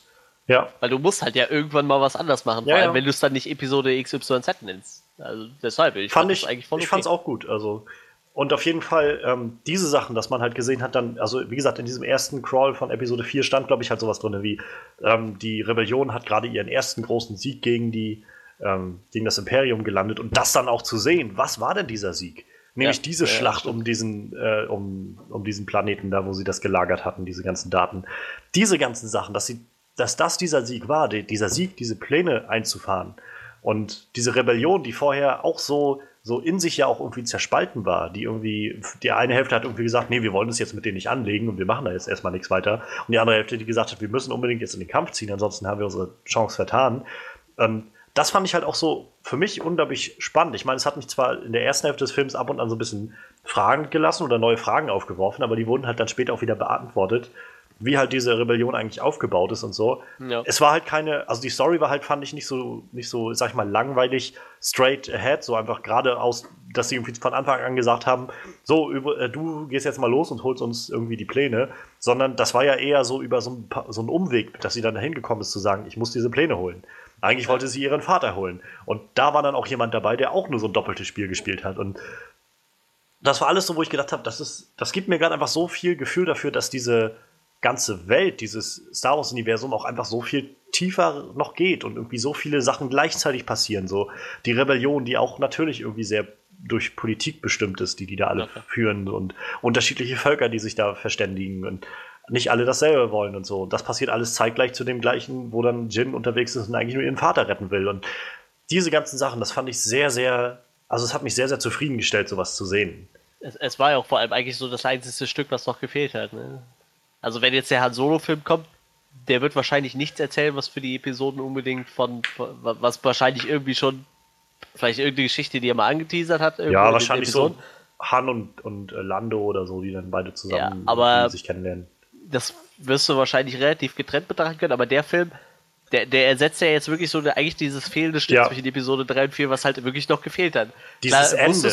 ja, du wusstest halt irgendwo, was passiert ist, aber du, du hast zum Beispiel diesen ganzen Aufstieg von Darth Vader irgendwie nie mitbekommen? Oder ja. beziehungsweise wie kommt Darth Vader, wie, was ist überhaupt mit dem Todesstern auf sich hat? Der war halt ja mehr oder weniger schon fertig in, in New Hope so und äh, auch diese ganzen, wo sie das erste Mal so die Macht von diesem Ding demonstrieren, wo sie oh, dann ja. erstmal die Stadt in die Luft jagen. So. Ja. ja. So, Einfach nur um halt. zu sagen, wir probieren das mal aus. Aber ja. äh, wo du schon sagst, die Story, ich fand das so super, die, dass dieser Film endet quasi so wirklich fünf Minuten bevor Episode 4 losgeht. Ja, so ja, ja. wirklich ganz genau so fünf Minuten, dass man sagt, genau das ist es jetzt. Sie, Lea ist gerade weg mit den Plänen und ja. Ja, auch nochmal schön eingebaut, die Szene. So, so im Endeffekt hört der Film auf mit der Szene, womit äh, Episode, genau. Episode 4 anfängt eigentlich. Ne? Und vor allem sehr, sehr schlüssig und flüssig. So ja. nicht, dass man das Gefühl hatte, von es wirkt jetzt reingepresst. Also für mich jedenfalls nicht. Und meine Güte. Und ähm, was Hollywood echt fehlt, was ich echt gut fand. Zwar irgendwie auch schade so, ist aber der Film hat fürs Hauptcast eigentlich kein Happy End so. Also oh klar, klar, die, die haben zwar schon irgendwo die, die Pläne, aber Es ist alles tot. Also ich habe ich hab echt Spoiler, gedacht, so, tot. ich habe es mir irgendwie ja schon davor gedacht, so dass das vielleicht passieren könnte mit dem ganzen, äh, also dass da wohl nicht alle irgendwie rauskommen werden und so. Aber als das dann wirklich passiert ist und auch so düster irgendwie, habe ich echt schon gedacht, so meine Fresse, das ist, das ist echt ganz schön dark. Ja, ja, das stimmt schon. Äh, was ich übrigens auch ganz nett fand, weil wir ja schon Camo-Auftritte äh, hatten, sie sind sich treu geblieben. C3PO und R2D2 sind weiterhin die einzigen Charaktere, die in allen Teilen dabei waren. Oh ja. Das war auch, auch wenn es es war nur so ein ganz kurzer Augenblick. Ja, aber, aber auch recht gekonnt so. Ja, ja, das wirkte das jetzt nicht groß aufgesetzt Nö. oder so, es wirkte einfach so wirklich wie so, so genau so kann man sich's vorstellen. So passt das ja. auch rein. Ja, ja, ja. Total, total gut. Ja, wie gesagt, äh, da sind sich ja echt äh, treu geblieben. Obwohl ich echt schon dann so gedacht habe, so, na, hätte jetzt auch gut sein können, dass der R2D2 vielleicht rauslassen, weil der Darsteller ja quasi gestorben ist. Ja. Aber na, es war drin und sie sind sich damit einfach voll, voll treu geblieben. Ich finde das super. Ja, also ich, ich fand halt gerade so dieses, im weitesten Sinne irgendwie dieses Handeln von, wir haben hier einen eigenständigen Film, der halt aber trotzdem was zum ganzen großen Universum beiträgt. Das haben sie, finde ich, so gut geschafft. Anders wie, äh, wie bei den Episoden, wo man ja doch mal öfter mal das Gefühl hat von, naja, das ist jetzt irgendwie ein schöner Film, aber der macht auch, also ich kann auch Force Awakens nur so gucken, aber am meisten Sinn macht er, macht er natürlich wahrscheinlich, wenn ich dann Episode 8 und 9 auch noch habe, weil das ist halt eine ja. ganz große Geschichte und der Film war halt einfach seine kleine Geschichte und von diesen Figuren, die wir da hatten und naja, er ist halt auch zu Ende damit. Und das hat ganz, ganz viel beigetragen zu dem großen Universum. Und hat uns, also mir hat das so viel mehr ein Gefühl dafür gegeben, wie halt, wir hatten es schon, also keine Jedi dabei sind, so, sondern es geht halt einfach um diese, diese, ähm, die Rebellion halt, wie die so drauf sind. Und äh, gerade bei Episode 4 und 5 und 6 ist es ja noch so, dass man dass die ja noch sehr, sehr, so sag ich mal, die Rebellion sind halt einfach die Guten und die, ja. die anderen sind die Bösen, das Imperium. Und natürlich ist das Imperium auch hier immer noch das Böse, aber dass auch die Rebellion nicht so ganz sauber ist, merkt man ja auch. Also ich meine, diese erste Szene, wo wir den, äh, den Cassian Endor treffen, den, den von Diego Luna gespielten Typen, wo er dann äh, mit seinem Kumpel da irgendwie redet und der halt so völlig ausflippt, weil irgendwie die Sturmtruppler kommen und er dann, keine Sorge, und dann schießt er ihm von hinten in den Rücken, einfach weil er, naja, sonst irgendwie, naja, er wird sonst einfach die Leute auf sich, die Aufmerksamkeit auf sich ziehen. Ja. So, und das war das erste, also das war so wirklich der erste Moment, wo ich gedacht habe, Alter, das geht hier jetzt in eine ganz andere Richtung als das, was ich sonst von Star Wars kenne. Und es gefällt mir so. Das stimmt. Äh, äh, ich weiß ja den Namen von dem Charakter gar nicht, den, den, äh, ich sag mal, den, den Chef vom Todesstern, dass sie den quasi mit CGI ja. nachher reingemacht haben. Ich, ich meine, sie ich, hatten leider keine andere Wahl, so, ne? Ich, das war ja wie mit, mit Carrie Fisher, so. Ich meine, der, klar kannst ja. du da Carrie Fisher hinsetzen, aber die ist ja nur äh, deutlich älter, so. Der Herr, der den, äh, den Großmeister gespielt hat, den Todesstern-Chef, ja, der, der lebt ja nur auch schon viele Jahre nicht mehr, aber ich, fand, ich fand's echt eigentlich ganz nett. Also ich fand's als, als Geste irgendwie sehr, sehr nett und sehr schön gemacht, dass man sowas ja. mal hatte. Aber ich muss gleichzeitig auch sagen, naja, ich, äh, ich fand den Einsatz von dem CGI jetzt nicht so gut. Also es war halt, wo man ja, sehr schon, gesehen hat, dass, er, das dass es so CGI ist, auch bei Lea. das nachher. wird auch super schlecht altern, da bin ich mir ziemlich sicher. Ja. Und übrigens, das wirkt halt äh, jetzt schon sehr fake. Äh, dass die Doktor, äh, aber da muss ich jetzt eigentlich eine ganz lustige Story auspacken. Ähm, äh, ich weiß nicht, ob ich das schon mal erwähnt hatte. Ein Kumpel von mir, der, der ist auch ziemlich großer Star Wars-Fan. Und im Rewe gab es halt eine Star Wars-Figur, so eine alte, die gab es da für 2 Euro in so einer Krabbelkiste und davon hatten die da jede Menge. Das war dieser Dr. E-, e-, Everson, heißt der, glaube ich. Dr. Everson, der ist aus Episode 4, glaube ich. Das ist, glaube ich, einer, der sitzt in der Bar mit Han zusammen. Das ist dieser mehr oder weniger entstellte, ich glaube, es ist auch ein Bandit eigentlich. Und er kauft sich jedes Mal, wenn er in den Rewe geht, eine von diesen Figuren für zwei Euro. Ja? Jedes Mal. Immer dieselbe, okay. dieselben Charakter. Das ist ein total irrelevanter Charakter eigentlich, der einen relativ kurzen Auftritt hatte. Und irgendwann war halt die Zeit vorbei. Bei dem Rewe gab es sie nicht mehr. Er hatte schon einen ganzen Arsch voll von diesen Figuren. Und dann gab es die bei mir im Rewe für 50 Cent. Dieselbe Figur. Ich habe ihm das erzählt und er sagt, kannst du mir die alle mitbringen? Und ich bin in den Rewe gegangen und habe 19 Mal diesen Dr. Everson gekauft Und er hat jetzt, weiß ich nicht, um die 30 Mal diese Figur. Und tatsächlich, in Rogue One hat dieser Charakter einen Cabo-Auftritt. Weißt du, dieser Charakter, der vorher schon in, in, Episode 4 einfach nur kurz zu sehen war, ja. hat in Rogue One wieder einen Kurzauftritt. Und zwar ähm, in äh, Jeddah renn, rampel, rempeln die den an.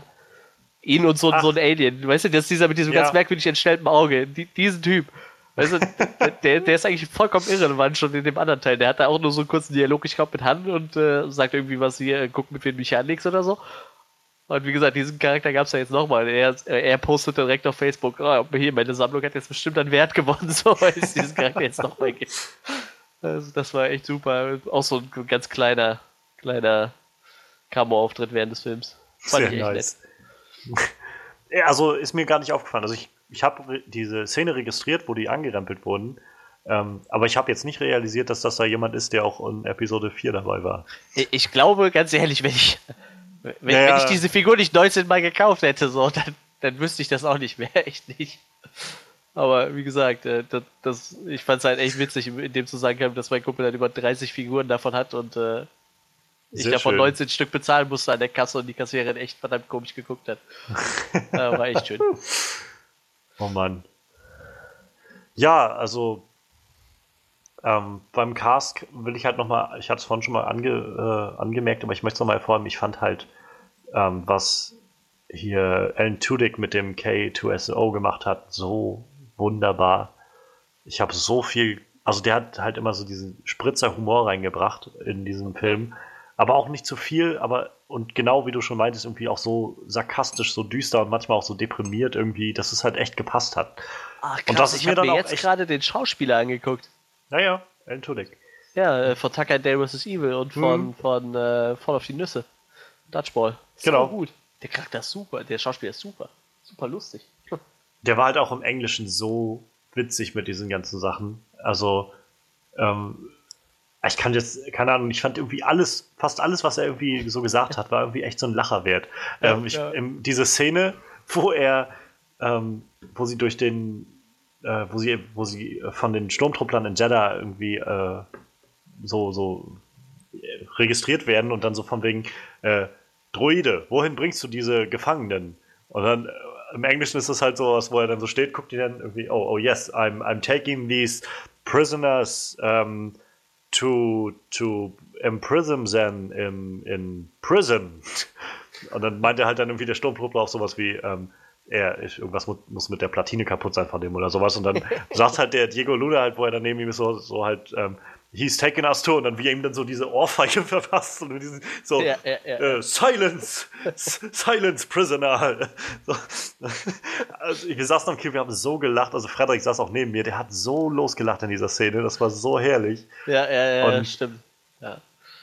Und gerade, also in diesem düsteren Film, so diese, diese wirklich ähm, lichten kleinen Momente, die einen so zum Schmunzeln gebracht haben, waren so gut getimed und auch so schön irgendwie portioniert und halt auch witzig, sodass ich wirklich drüber lachen konnte. Also der Moment, wo dann auch die Sturmtruppler, die, äh, nee, Quatsch, wo, wo die Sturmtruppler dann ausgeschaltet werden und dann die ganzen Rebellen von ähm, Saw Gerrera, also von Forrest Whitakers Charakter mhm. kommen und dann ihnen äh, diese, so von wegen, wir bringen euch dahin und so und dann setzen sie ihnen alle diese, diese Säcke da auf den Kopf und dann halt Donnie Yen und er dann so im Englischen so, are you kidding me? I am blind. Ja, ja. Das war so, das Die Szene so war super.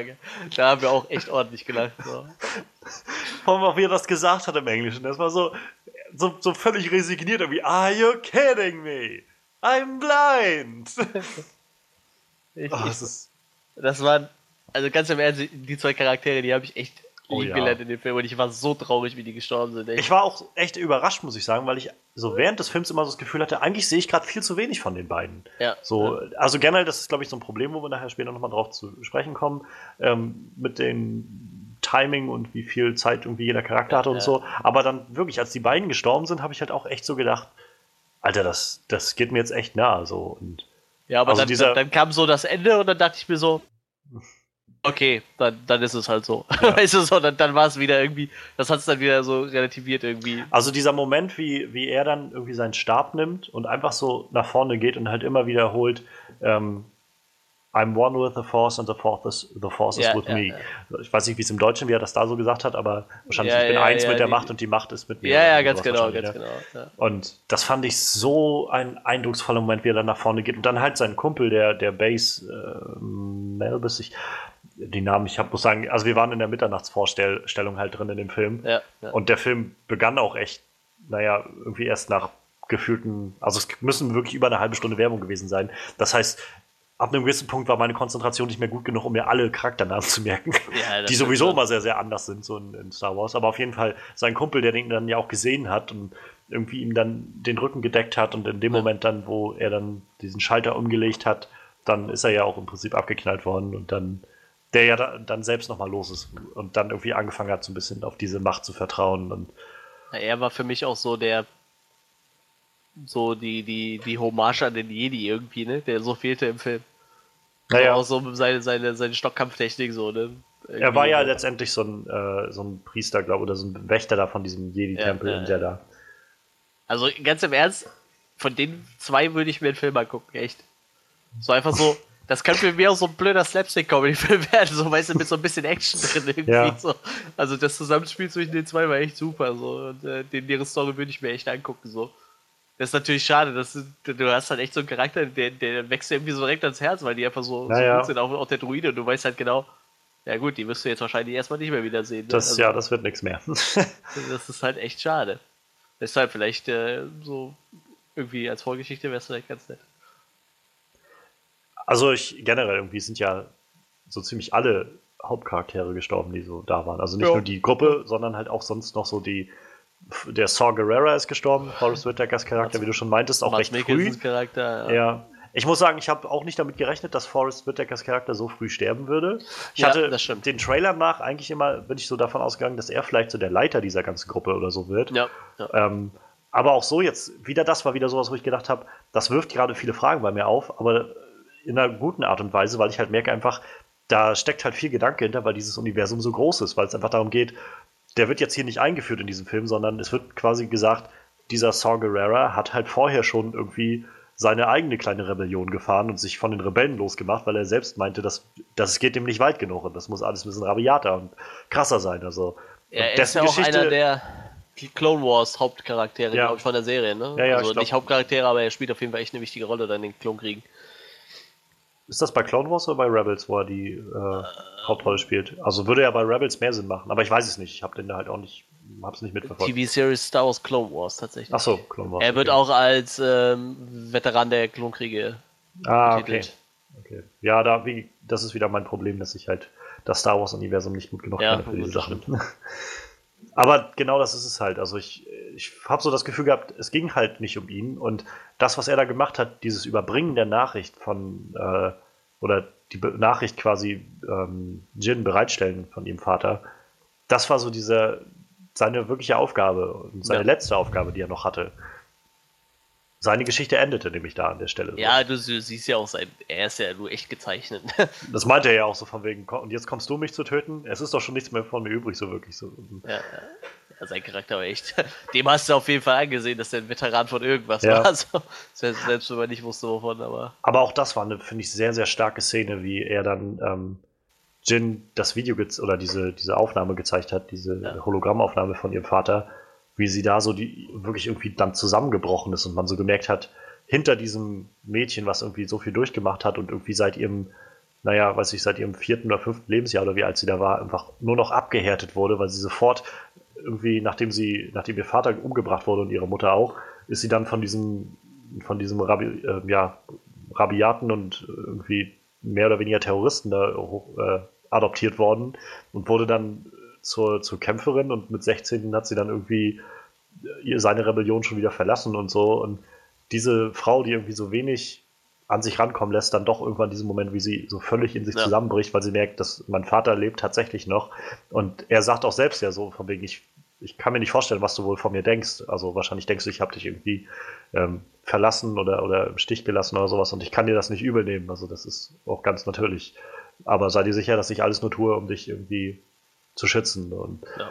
und das war auch ziemlich, da auch wieder ähnlich wie bei, ähm, wie bei Doctor Strange schon, wo ich so denke, aber Man sieht Mats Mikkelsen viel zu wenig, weil der, aber in den Szenen, in, der, in denen er dann wirklich zu sehen ist, liefert der aber auch sowas von ab. Also auch dieser Moment, wo er, wo er dann nachher stirbt und sie dann bei ihm liegt oder sich so über ihn legt und legt und er dann erst so aufwacht und erstmal meint, naja, von wegen Jin und so, ich habe da, ein, ich habe diese, diese Hintertür eingebaut in das System und so weiter und in den Todstellen und dann so, wie auf einmal realisiert, so von wegen, Alter, also Jin, du bist hier, ich sehe dich tatsächlich nochmal, meine, meine Tochter und und ich werde irgendwie, ich habe so viel von deinem Leben nicht äh, miterlebt und jetzt werde ich auch ja. nichts mehr weiter miterleben. Aber so, das war, das kam so gut bei mir rüber irgendwie, von dem allein, was er gemacht hat, was er gespielt hat, wie er das rübergebracht hat. Einfach ganz, ganz großartig. Ja, ja, stimmt. Ja, das, das, das war ja dasselbe Problem mit, äh, mit, mit Doctor Strange, ne? Ja, ja. Der hat, der hat so im Moment ich weiß nicht, der ist ein großartiger Schauspieler, aber der, der kriegt so die Rollen nicht dafür, um das zu zeigen. Naja, er spielt halt in den, auch in den riesengroßen Blockbustern mit, ne? So, so langsam, aber er hat ja. immer in diesen Rollen, die halt nicht zulassen, dass er, naja. Er hatte so Dr. Strange hat auch nur diesen die einen Dialog, den er mit Dr. Strange führt, wo er gefesselt ist. Und der ist verdammt gut. Der, der ja eben, der war richtig gut. Und, und jetzt wieder so, der hatte so ein paar Momente, aber die waren halt richtig gut. naja, naja. Aber ja, wie, was, wie gesagt, also irgendwie tolle Leistung irgendwie von allen Leuten. Und, ja. ähm, zwei Sachen habe ich auf jeden Fall noch, die ich noch anbringen möchte für, für die Positivsache. Ähm, zum einen das letzte Space Battle mhm. am Schluss über, über dem Planeten. Ich kann mich nicht erinnern, weil ich das letzte Mal so ein eindrucksvolles Space Battle gesehen habe. Also heilige Scheiße. Das war so genau das, was ich mir irgendwie gewünscht hatte für einen Kriegsfilm in Star Wars. Also auch diese wirklich, wirklich, also visuell tollen, aber auch so vom, vom Feeling her sehr passenden Wechsel so immer zwischen den Kampfakten auf dem Planeten, zwischen den kleinen Kampfsequenzen in diesem Tower, wo dann Jin und äh, Cassian versucht haben, an diese Daten zu kommen. Und dann nochmal immer diese Schnitte nach oben, wo dann halt die Rebellen gegen, die, äh, gegen das Imperium gekämpft haben das war so toll balanciert für mich und halt auch immer so auf dieser Schwelle zwischen so chaotisch, dass ich das Gefühl hatte, Alter, hier ist echt Krieg, aber nicht zu chaotisch, dass ich nicht mehr mitkomme. Wenn das irgendwie Sinn macht. Ja. ähm, aber, aber ich muss ganz ehrlich sagen, das Ende mit diesem, ich glaube, ich, glaub, ich habe jetzt schon gelesen im Englischen dieses Hammerhead, ich glaube im Deutschen heißt es tatsächlich Hammerhai, äh, Hammerhai Corvette, ich weiß nicht mehr. Äh, dieses, ja, ja, dieser, oh. dieses Schiff. Ja, Womit sie den Star Destroyer so abdrängen, ne? Ich denke mir so, meine Fresse, die haben wirklich ein Schiff, um andere Schiffe wegzuboxen mit so einem also mich extra Schubdüsen und einem fetten Kopf. So. Wundert mich jetzt ehrlich gesagt nicht. Also, wo ich also denke, wenn, wenn du halt mitkriegst, dass das Imperium solche riesen Schiffe baut, solche diese Star Destroyer, dann musst du dir halt Gedanken machen, wie du die Dinger ausschalten kannst und kreativ ja. werden. Ähm, ich fand das super lustig irgendwie. Ich fand das halt auch gerade so cool, weil das Imperium ja auch einfach mal mega überrascht war. Das war doch dieses, so, da kommen äh, so ein paar Hypersprünge irgendwie an und dann auf einmal ist da halt echt mal eine riesige Flotte von den, von den Rebellen, halt alles, was die so ja. aufbringen konnten. Und das und, Schöne ist so, äh, mehr oder weniger alles gemixt, ne? Weil so, ich ja, glaube, als genau. Rebell kannst du nicht so wählerisch sein. Da nimmst du halt das, was die Leute vielleicht ja. mitbringen oder wo, was du gerade irgendwie bekommen kannst. Das ist so total interessant. Also wirklich so viele verschiedene Schiffstypen, die ich auch nicht kannte und nicht immer nur dieser Standard X-Wing und so. Ja. Mein gut, die, die gibt es natürlich immer, die gab es ja auch, aber, aber wirklich auch alles mögliche andere so.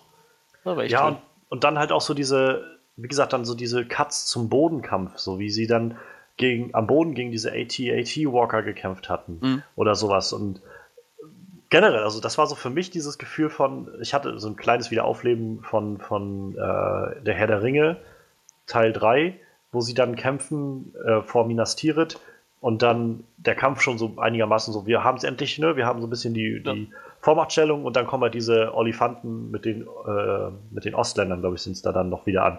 Und das hatte ich so dieses Gefühl auch, wo die, diese ganzen Rebellen, die sich da alle eingeschmuggelt haben, ähm, so mehr oder weniger mit so einem trojanischen Pferd, ähm, dann eigentlich versucht haben, naja, jetzt, jetzt haben wir irgendwie Sprengsätze an den richtigen Stellen angebracht. Wir können sie jetzt so langsam so Guerilla-Taktikmäßig so angreifen aus ja, dem Nichts. Ja, ja. Und dann denkst du so, jetzt haben sie es langsam und dann auf einmal ja, biegen sich die Bäume zur Seite und da kommen diese AT-AT-Walker durch die Gegend und ballern halt auch einfach mal alles nieder. Wo ich halt gedacht, das ist halt das ist halt Krieg, so. Die, die sich ja echt schon fast ein bisschen viel bewegt haben, so die, die AT-AT, so, wenn, wenn, wenn, wenn du die nur so als, ich weiß nicht, war, war das damals Stop Motion oder was haben die damit gemacht? Wahrscheinlich, ja. Ja, irgendwie so. Also ich weiß es nicht, aber mit, ich mit diesen re relativ abgehackten Bewegungen so. Und jetzt, ja. da, da, da, denkst du echt schon was. Meine Fresse, die bewegen sich schon schnell. Das bin ich überhaupt nicht gewohnt von den Dingern, so, dass sie, dass sie sich so flüssig und schnell bewegen können. So. Das, das war schon echt lustig. Aber die Szene fand ich auch total gut, wo das Vieh, der Erste dann quasi so seinen Kopf mehr oder weniger durch den Wald steckt, da irgendwie durch ja. die Bäume durchkommt. Das war echt eine coole Szene, das stimmt. Ja, und also generell auch irgendwie diese, ich weiß nicht, also diese, diese Atmosphäre, die erzeugt wurde, ist halt so anders als alles, was ich bisher in dem Star Wars-Film gesehen habe. Ich hatte halt tatsächlich auch immer das Gefühl von, Alter, das ist gerade echt bedrohlich so. Ja. Und nicht so ein, es geht jetzt halt gerade um unseren Hauptcharakter, sondern hier ist, hier passiert halt echt gerade eine Menge. Mit allen Charakteren, die da irgendwie daran beteiligt sind. Das ist halt ein Krieg. Und ähm, darüber hinaus, also wenn wir gerade schon am Schluss irgendwie des Films waren, ähm, die Darth Vader-Szene war irgendwie eine der abgefucktesten Vader oder überhaupt so Szenen, die ich irgendwie bisher gesehen habe von solch, also aus diesen Star Wars-Filmen. Wie Vader da so völlig freigedreht hat, wo man einfach gesehen hat, das ist der Darth Vader irgendwie, den wir halt, von dem wir immer bloß gehört haben vorher, dieser, dieser Sith Lord auf der, auf der Höhe seiner Macht, der halt so sich einen Scheiß für irgendwas interessiert.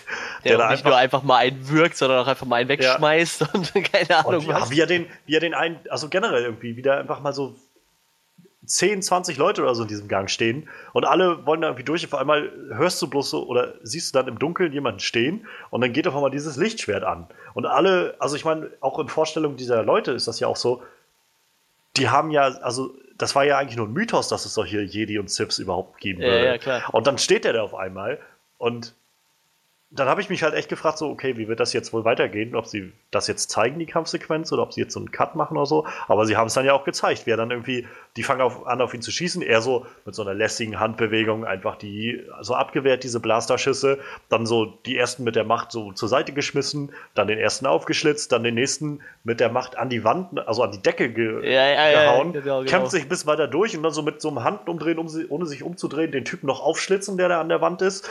Und dann im Kontrast dazu halt dieser eine Typ mit den Plänen, der an der Tür steht und versucht, die Tür aufzukriegen und irgendwann die einfach so durchreicht und dann irgendwie auch die Hälfte uns, Hälfte uns da steht und dann halt von draußen diese, diese Szene, wie dann der Typ steht und dann sieht man auf einmal bloß so das Laserschwert durch die Wand durchkommen oder durch diese Tür durchkommen.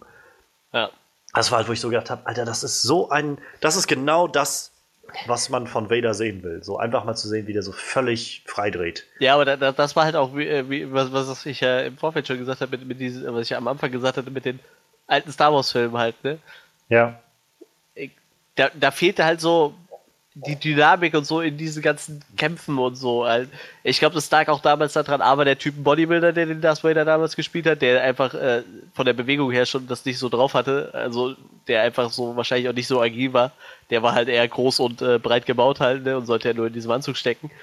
Das zum ersten und ich glaube, in diesem Anzug damals war das echt verdammt schwierig, sich äh, filigran zu bewegen, so, weil das Ding war, glaube ich, schwer und äh, ich glaube, die Materialien waren auch bei weitem nicht so gut, wie man das heute hinkriegt. Und, und jetzt jetzt, jetzt ist es halt so, weil so, die haben ja auch, glaube ich, zwei verschiedene Leute genommen, ne? Für, für zwei verschiedene Szenen, für mehrere Szenen zwei Darsteller genommen, die den, äh, die in dem Kostüm gesteckt haben. Und du das merkst halt, dass, dass der, der, konnte sich A bewegen und du merkst halt auch, der, der hatte halt auch mehr Bewegungsfreiheit in seinem Anzug so und der, der konnte jetzt mal so sein, wie sich die Leute halt echt Darth Vader vorstellen. Klar hattest du irgendwie schon eine Vorstellung von seiner Macht, aber du hast sie halt nie gesehen, weil ja, ganz genau. meiner Meinung nach war halt er so brachial und brutal, weißt du, er schlägt halt hart zu, aber halt nicht äh, schnell und, und, und wirklich agil irgendwie, ne? Deshalb, also ich, die Szene war echt beeindruckend, das stimmt schon. Die war echt schon ziemlich krass. Ja, und ich, ich meine, wir haben halt, wir haben halt, wie du schon sagst, irgendwie immer bloß so diese anderen Extreme irgendwie. Den Darth Vader, den wir halt in den anderen Filmen gesehen haben, der so sehr, sehr von oben herab so wirkt irgendwie und ja. dann eher so seine, seine Sturmtruppe da losschickt, um mit dem billigen Rebellen irgendwie zu agieren. Ja. Und auf der anderen Seite hast du halt Anakin, der einfach die ganze Zeit nur rumflennt so. Ja. Und dass du jetzt einfach siehst, wie er, wie der einfach so eine Kampfmaschine ist, ne? Wo du einfach, der, der geht in den Kampf und du weißt halt, die haben jetzt alle verkackt so. Das war's. Ja, vor allem du, du, also selbst Anakin hatte ja schon am, am Ende schon echt ein paar, äh, der hat ja schon ziemlich gute Moves auch so. Ja. Und wenn du dann eigentlich diesen Darth Vader siehst aus den alten Filmen, denkst du dir so, wo sind die coolen Moves hin? Da wirkt er dann eher einfach wie einer, wie so ein Haut drauf halt, ne? Naja, wer, wer versucht halt, die Leute halt in erster Linie einfach mal kurz und klein zu hauen, indem er die einfach mit seiner puren Kraft zusammenschlägt, so mehr oder weniger. Halt. Vielleicht sind die Moves mit den Armen und Beinen gegangen. Ja, so. wahrscheinlich. Ja, aber das, das, steht ja dann jetzt wieder im Kontrast zu Rogue One, wo er dann halt ja. auch äh, ziemlich fette Moves rausgepackt hat ich, und halt bewiesen hat, wie, wie hart seine Macht ist. So. Ich glaube mal auch, dass die das in der Welt von Star Wars auch hinkriegen, sowas zu fixen. Also, ja. Ähm, aber ja, das war halt wirklich nochmal ein ziemlich beeindruckendes Szene, auch gerade zum Schluss so nochmal das so stehen ja, zu lassen. Ja. Ähm, generell, also der Schluss hat mich auch nochmal ziemlich, wie gesagt, da war es dann, als wir bei der Mitternachtsvorstellung waren, schon mindestens um zwei gewesen, als der Schluss dann irgendwann anlief. Und ich war nachher echt schon so am Beginn des dritten Akts dann so ein bisschen konzentrationsmäßig am Boden und hatte so gedacht, irgendwie, ich muss gerade echt aufpassen, dass ich auch alles noch mitbekomme und aber dann dieser Schluss, also so alles, was da irgendwie zusammen passiert ist, dieses ganze Space Battle, diese ganze Geschichte auf dem Planeten oder Mond, was ein Mond oder ein Planet? Ich glaube ein Mond. Aber auf jeden Fall auf dem ganzen Ding.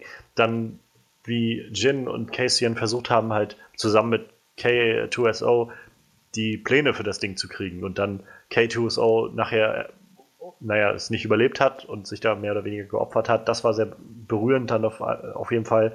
Ähm, wie sie dann die Pläne hatten und die dann noch weggeschickt haben, aber dann halt dieser Shot von, wo dann der Todesstern abgefeuert wurde auf das Ding und naja, man dann halt gesehen hat, wie Jin und Cassian da draußen lagen und dann so diese naja, Zerstörungsdruckwelle und die, diese Explosionswand einfach auf sie zukam und alles hell war und danach war einfach weg. So, ne? Und das war, wo ich auch so gedacht habe, Alter, nicht nur das irgendwie so, wir haben halt einfach ein paar Leute getötet, das hatten wir vorhin auch schon mal so, sondern der gesamte Cast ist einfach weg.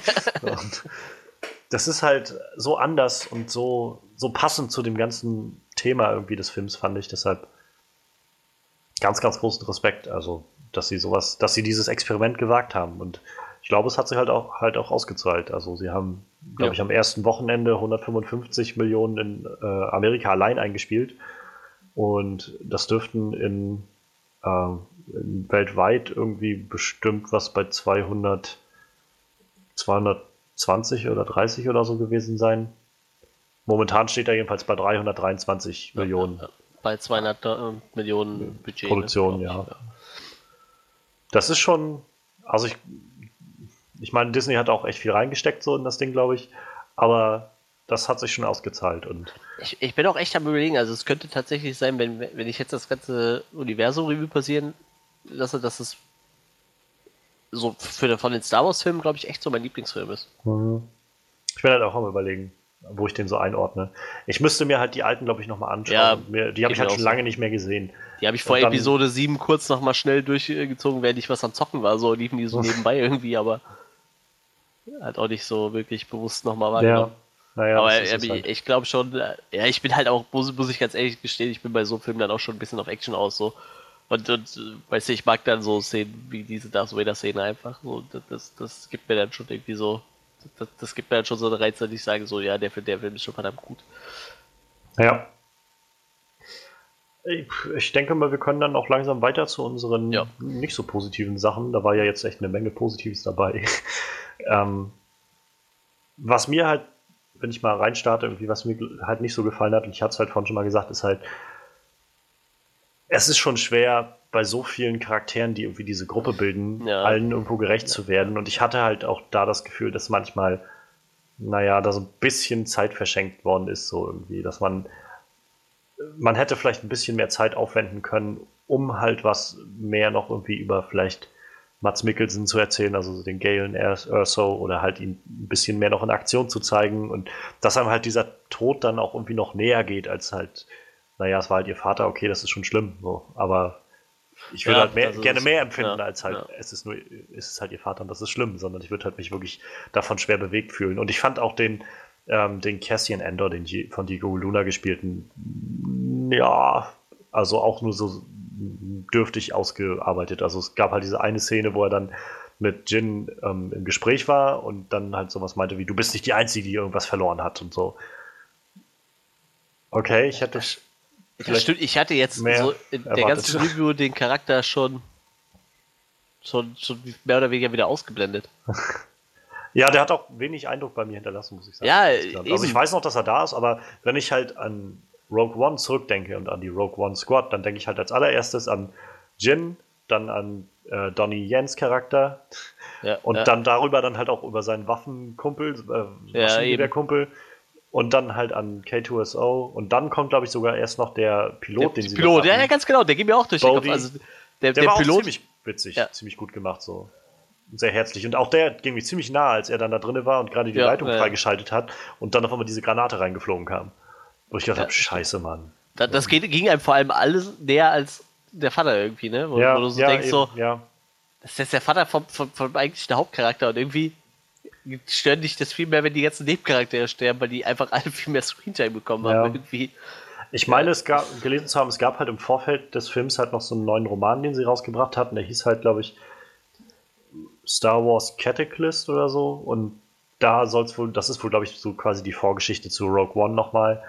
Und also ich habe halt von einigen gehört, die den gelesen haben, so das erklärt schon noch vieles andere und gibt einem so ein bisschen mehr ein Gefühl für die Beziehungen von einigen Charakteren und so und so ein bisschen mehr Hintergrund. Und wenn man das halt nicht gelesen hat, dann ist es vielleicht einiges nicht so gut nachvollziehbar. Und ich kann mir auch vorstellen, dass es so war in diesem Fall. Ich hatte halt, wie gesagt, gerade damit ab und an so meine Probleme, dass ich gemerkt habe, naja, irgendwie ist das, ist es nicht so schlimm wie bei Suicide Squad oder so, wo ich das Gefühl hatte von, Alter, die haben gerade ja, einige Charaktere in diesem Team, Team, haben in den letzten eineinhalb Stunden nicht ein Wort zueinander gesagt und jetzt sind sie auf einmal dickste Freunde oder so.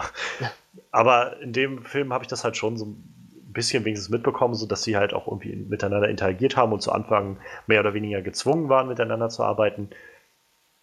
Aber es fehlte dann doch manchmal auch einfach die Zeit, glaube ich, allen Charakteren gerecht zu werden. Ja, und ein Punkt ist zum Beispiel, also ich meine, ich freue mich sehr, dass, dass der äh, Chirrut, Chirrut, der von Donnie Yen halt gespielte, Blinde und sein Kumpel, dass die halt bei Jin geblieben sind und äh, ihr dann ja. geholfen haben. Aber das fand ich halt auch so ein bisschen aus dem Nichts, so wie die auf einmal sich entschieden haben, das zu machen. Das war so ja, ein, gut, gehen wir mal mit. Äh, ja, ich gehe jetzt mit ihr mit so. Und dann nachher auch, das hieß dann gleichzeitig, ab da waren sie ja quasi ihre Leibwachen so. Dann sind sie ja ihr überall hinterhergerannt, um sie zu beschützen so. Ich hätte, okay, ja, und auch dann haben sie sich sofort irgendwie für diese ganze Rebellion begeistern lassen und oder was ist begeistern lassen? Sie waren einfach dabei. Ohne halt irgendwie, ja.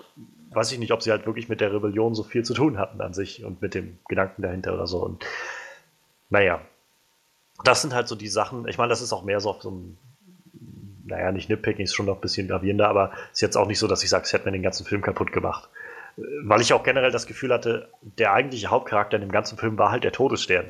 Ja, das es ging einfach viel mehr darum, dass ja. über diese ganzen anderen Charaktere das erzählt wird von diesen Todessternen. Ja, soll ich mal ähm, ja, sagen? Lass mal was durch. Ähm, ja, äh, was ich ja eben schon mal gesagt habe, was mich halt echt bei Star, äh, Star Wars allgemein stört, ist, dass sie irgendwie immer einen Familienkonflikt mit reinblicken müssen. Das, das, für mich wirkt das schon fast so, als wäre das ein Zwang. es ist so, in Episode 1 zum Beispiel einfach so, ja, Anakin kann jetzt mitkommen und Jedi werden, aber er muss dann seine Mutter als Sklave zurücklassen. Irgendwie, dann hast du da so ein Ding drin. Dann natürlich ganz klassisch, äh, da, dann Darth Vader Luke natürlich irgendwann mal als, als Konflikt. Oder äh, du hast irgendwie, Anakin wird gerne Familie gründen und darf nicht, weil er ein Jedi ist, Konflikt. Oder du hast einen Konflikt zwischen Han Solo und seinem Sohn. Äh, du hast immer so irgendwie Familienkonflikte und dann da dachte ich mir so, ja, okay, das ist halt in den Episoden so. Es zieht sich halt wie ein roter Faden irgendwie ein bisschen durch, dass immer irgendwo so ein Familientwist mit reinkommt und dann fängt dann dieser Film an. Und direkt am Anfang geht so, so ein Vater-Sohn-Ding los, äh, Vater-Tochter-Ding los, und ich dachte, ach, echt jetzt? Ist das euer Ernst? Muss das echt sein? Ich meine, ja, okay, aber kann man sich halt drüber streiten, aber irgendwann bin ich ja Meinung, man kann sich auch mal was anderes einfallen lassen, außer irgendein Familiendrama da reinzubringen. Ja, ich meine, da hast du sicherlich irgendwo auch recht. Also, aber ich muss sagen, für mich war es jetzt halt nicht so schlimm, weil ich auch nicht das Gefühl hatte, dass das sowas sowas. Ja, dadurch, dass der Vater nie zu sehen war. So. nee, ich hatte halt auch einfach das Gefühl, dass das nichts war, was. Also ich hatte nicht das Gefühl, dass ich so eine Art und Weise, so eine Vater-Tochter-Beziehung halt schon mal in diesem Universum gesehen hätte. Und das nee, halt das, die Leute das stimmt schon, die denken sich schon über was Neues aus, aber. Dass die halt auch Vater, also dass die halt Familien haben und Familie auch irgendwie immer was ist, was einen antreibt das finde ich halt schon verständlich so. Und aber ich kann schon verstehen, was du, also von welcher Warte du kommst und sagst, äh, naja, das ist irgendwie einfach auch jenseits von den Details ist es halt doch immer alles sehr, sehr familienangetrieben. Ja. So, das kann ich schon nachvollziehen. Ja, aber was ich halt noch, also das, das größte Problem, was ich allgemein mit dem Film habe, ist halt, ähm, dass meine Erwartungen anders waren, wie das, was ich bekommen habe. So, so im Endeffekt hat mir der Film halt gut gefallen, aber wenn, wenn ich halt überlese, oh, total düster und äh, dann äh, Kriegsfilm, also äh, zum einen dafür, dass der Film so düster sein sollte, waren halt sehr, sehr viele komödiantische Charaktere da drin. Also da war ja einer lustiger, manchmal wie der andere. So, der, der Pilot war die halbe Zeit super lustig. Äh, der K2 war super lustig. Ich, das Duo von Donny Jen und seinem, seinem Kollegen super lustig. Da, ja klar, das Ende war super düster. Ich meine, das ganze Hauptgas ist gestorben, aber im Endeffekt, wenn alle Charaktere den ganzen Film nur Witze reißen, so, dann, dann macht es halt doch diesen düsteren Charakter, diesen düsteren Charme von dem Film dann irgendwie schon wieder weg, so. Ich meine, ich erwarte jetzt keinen kein Zack Snyder düster, aber aber so, wenn, wenn alle sagen, der, der Film ist voll düster und, und du gehst halt auch mit dieser Erwartung ran, der Film ist total düster und dann kriegst du halt einen Film, wo halt äh, ein Charakter mehr Clown ist wie der nächste, so, dann, dann, dann, dann macht's halt deine Erwartung ja nur irgendwo kaputt, ne? Ja, also ich meine, ich habe halt, ich fand, für mich war halt gerade dieser Humor, ähm, ich habe mich anders, als ich das erst, als die erste Szene kam, wo halt so ein wirklicher Lacher mal drinne war, irgendwie war ja dann, glaube ich, auch von K2SO, ja. so ein Spruch, wo ich gedacht habe, also habe ich mich halt gefragt, so, okay, weiß ich nicht, will ich das jetzt haben in diesem Film? Aber ich habe halt irgendwo dann nach ein paar Mal halt für mich festgestellt, dass diese für mich jedenfalls einfach sehr, sehr gut platziert waren, so dass ich auch das Gefühl hatte von, ja, genau so funktioniert es irgendwie. Also es, es reißt mich jetzt gerade nicht raus, im Gegenteil, es bietet mir eher so ein bisschen so ein Gegengewicht zu dieser Ernsthaftigkeit, die da sonst so drin ist. Und ähm, ich habe halt nicht auch nicht wirklich, also ich habe mir so keine großen Gedanken darüber gemacht, ob ich jetzt m, so, so einen Kriegsfilm aller, weiß ich, äh, Soldat James Ryan erwarte, wo ich halt einfach, naja, irgendwie zwei Stunden oder zweieinhalb Stunden bloß leide, quasi mit diesem Hauptcharakter. oder ob ich halt noch was anderes kriege. Am Ende ist es halt auch immer noch Star Wars. So. Ja, sicher. Es ist halt nicht einfach irgendein willkürlicher ähm, Sci-Fi-Film. Das war, glaube ich, so mein Denken. Also, ich habe mir da jedenfalls keine großen Gedanken drüber gemacht. Ja, da, das war halt bei mir das Schlimme. So, ich habe mir halt im Vorfeld echt so, so echt schon ausgemalt, was ich von dem Film erwarte. So, das ja. hat halt irgendwie dann nicht getroffen und das hat mich dann so im Endeffekt denkst du ja so, ja, hm. Klar, ich, finde den Film gut und wie gesagt, das vermute ich auch so mein Lieblingsfilm im Star Wars Universum. Ich werde mir den definitiv auf DVD holen und werde ihn auch noch öfter sehen, aber jetzt habe ich halt auch ein anderes Bild von dem Film. Ne? Und in dem Moment, wo ich aus dem Kino kam, dachte ich so, so meine Erwartung hat der irgendwie nicht erfüllt. Genauso dieses Kriegsfilm-Ding. Klar, wie definierst du einen Kriegsfilm? So, äh, zu einem Krieg gehört ja irgendwie auch irgendwo noch Diplomatie dazu und klar und hin und her und bis es dahin kommt, aber im Endeffekt, für mich war es kein Kriegsfilm. Klar, die, die, diese Schlachten, die waren echt episch, auch die, die Weltraumschlachten so, aber wirklich als Kriegsfilm bezeichnet? Also ich würde das nicht als Kriegsfilm bezeichnen. Naja, also ja, ich kann schon, das kann ich schon verstehen, aber ich muss sagen, für mich gerade wie gesagt aus äh, in Perspektive eines Star Wars Films, wenn ich halt überlege, was ich vorher mit Star Wars verbinde oder mit was ich generell mit einem Star Wars Film verbinde, finde ich, war das schon, also für mich jedenfalls ein ziemlicher Kriegsfilm. Ja, Klar, ich sag mal, für, für Krieg der Sterne war es wahrscheinlich ja, der, der Film mit genau. dem meisten Krieg von den Krieg es war. Halt, es war halt, wie gesagt, kein Soldat James Ryan oder so. Ja, ja, das sicher. ist natürlich so. Also das ist es nicht und es wird wahrscheinlich auch, also da wird auch Dunkirk nächstes Jahr dann bei von, also von äh, Christopher Nolan noch eher ein Kriegsfilm sein. Aber so insgesamt, weiß ich nicht, finde ich das jetzt halt nicht schlimm. So, also ich finde das halt ziemlich gut umgesetzt. So, nee, also äh, wie gesagt, wenn ich anders an den Film reingegangen wäre, hätte mich das auch nicht gestört. Aber wir sind jetzt kurz nach dem Film und äh, ich hatte halt so meine Erwartungen an den Film und äh, die waren halt definitiv anders als das, was ich bekommen habe. So. Was den Film immer noch nicht so, zu, äh, immer noch zum besten Star Wars Film macht, den ich je gesehen ja. habe. Aber wie gesagt, äh, im Ausblick auf meine eigenen eigenen, äh, äh, an mein eigenes Denken, was ich so, mir so mit dem Film gedacht habe. Ja. War, es so, in der Schule würde man sagen, Thema verfehlt für mich so. Also irgendwie hätte ich mir was anderes darunter vorgestellt, ne? Und ähm, ich mach direkt mal weiter. Ja, Bin gerade so im Lauf. Ähm, hm. Also das war für mich so das Größte halt. Einfach nur, dass es sich komplett nicht mit, mit meinen so, mit meinem Denken irgendwie so, mit meinen Vorstellungen gedeckt hat. Was natürlich im Endeffekt mich jetzt nicht, äh, wenn ich den Film jetzt so betrachte, mich nicht enttäuscht hat, aber dafür, für das, was ich halt äh, sehen wollte, war es halt irgendwie anders. Und in dem Fall dann auch irgendwie so, nicht wirklich enttäuschend, aber naja. Ähm, ich ich, ich äh, habe bei, bei, bei Saul Guerrera, habe ich irgendwie die ganze Zeit gedacht, wieso redet der so komisch und warum hat er so eine Atemmaske? Also, Das wirkt ja irgendwie so wie so ein Gimmick aus dem Baumarkt. äh, ich, ich kann, also ich, ich war total episch, wie er geht ja da so einem Schock und hat dann da seine, wahrscheinlich wurden ihm die Beine weggesprengt oder irgend sowas, was ganz Böses ist da passiert. So, ich meine, man denkt ja schon mal irgendwie darüber nach, was mit dem passiert ist. Warum sieht der so aus? Aber der denkt so, ja, äh. ich sag, was ist das denn? Und dann mit seiner Atemmaske und ich weiß nicht, reißt er die nachher ab und schmeißt die weg oder was macht er so, bevor er merkt, dass er eh gleich stirbt? Oder. Nee, ich weiß nicht. Also ich fand das schon echt verdammt merkwürdig so in, an der Optik des Charakters. Das war das Einzige, was mich an dem Charakter gestört hat. So, und dass er halt echt früh gestorben ist. Also ich hätte mir echt ein bisschen mehr von dem Charakter gewünscht. Aber ich gehe davon aus, dafür müssten wir jetzt wahrscheinlich Clone Wars und äh, ja, auch den Rebels wird da wohl noch vorkommen, habe so. ich jetzt gelesen. Das müsste man wahrscheinlich dann irgendwie noch gesehen haben dafür. Ja, ich rate mal, dass man das halt auch in, in Cataclysm, dass das da so ein bisschen aufgelöst Ja, oder das, ja. Aber, also ich kann das ein Stück weit nachvollziehen. Ich meine, ich muss sagen, im Englischen war es tatsächlich so, dass man ihn eigentlich recht gut verstanden hat. Du hast ähm, ihn im Deutschen auch verstanden, aber ich konnte es halt nicht nachvollziehen, so, weil, weil mir halt auch der Background fehlte. So. Ja, weißt ja. ja ich habe mich halt irgendwie, also das kann ich nachvollziehen. Ich meine, ich habe mich halt einfach irgendwann darauf eingelassen und mir so gesagt, ja, er wird wohl irgendwie im Vorfeld so eine Verletzung sich dazu gezogen haben. Er schien ja auch irgendwie so ein recht äh, betagter Mann schon gewesen zu sein, der schon viel erlebt hat. Ja, das auf jeden Fall. Und hat das dann irgendwann so für mich abgetan.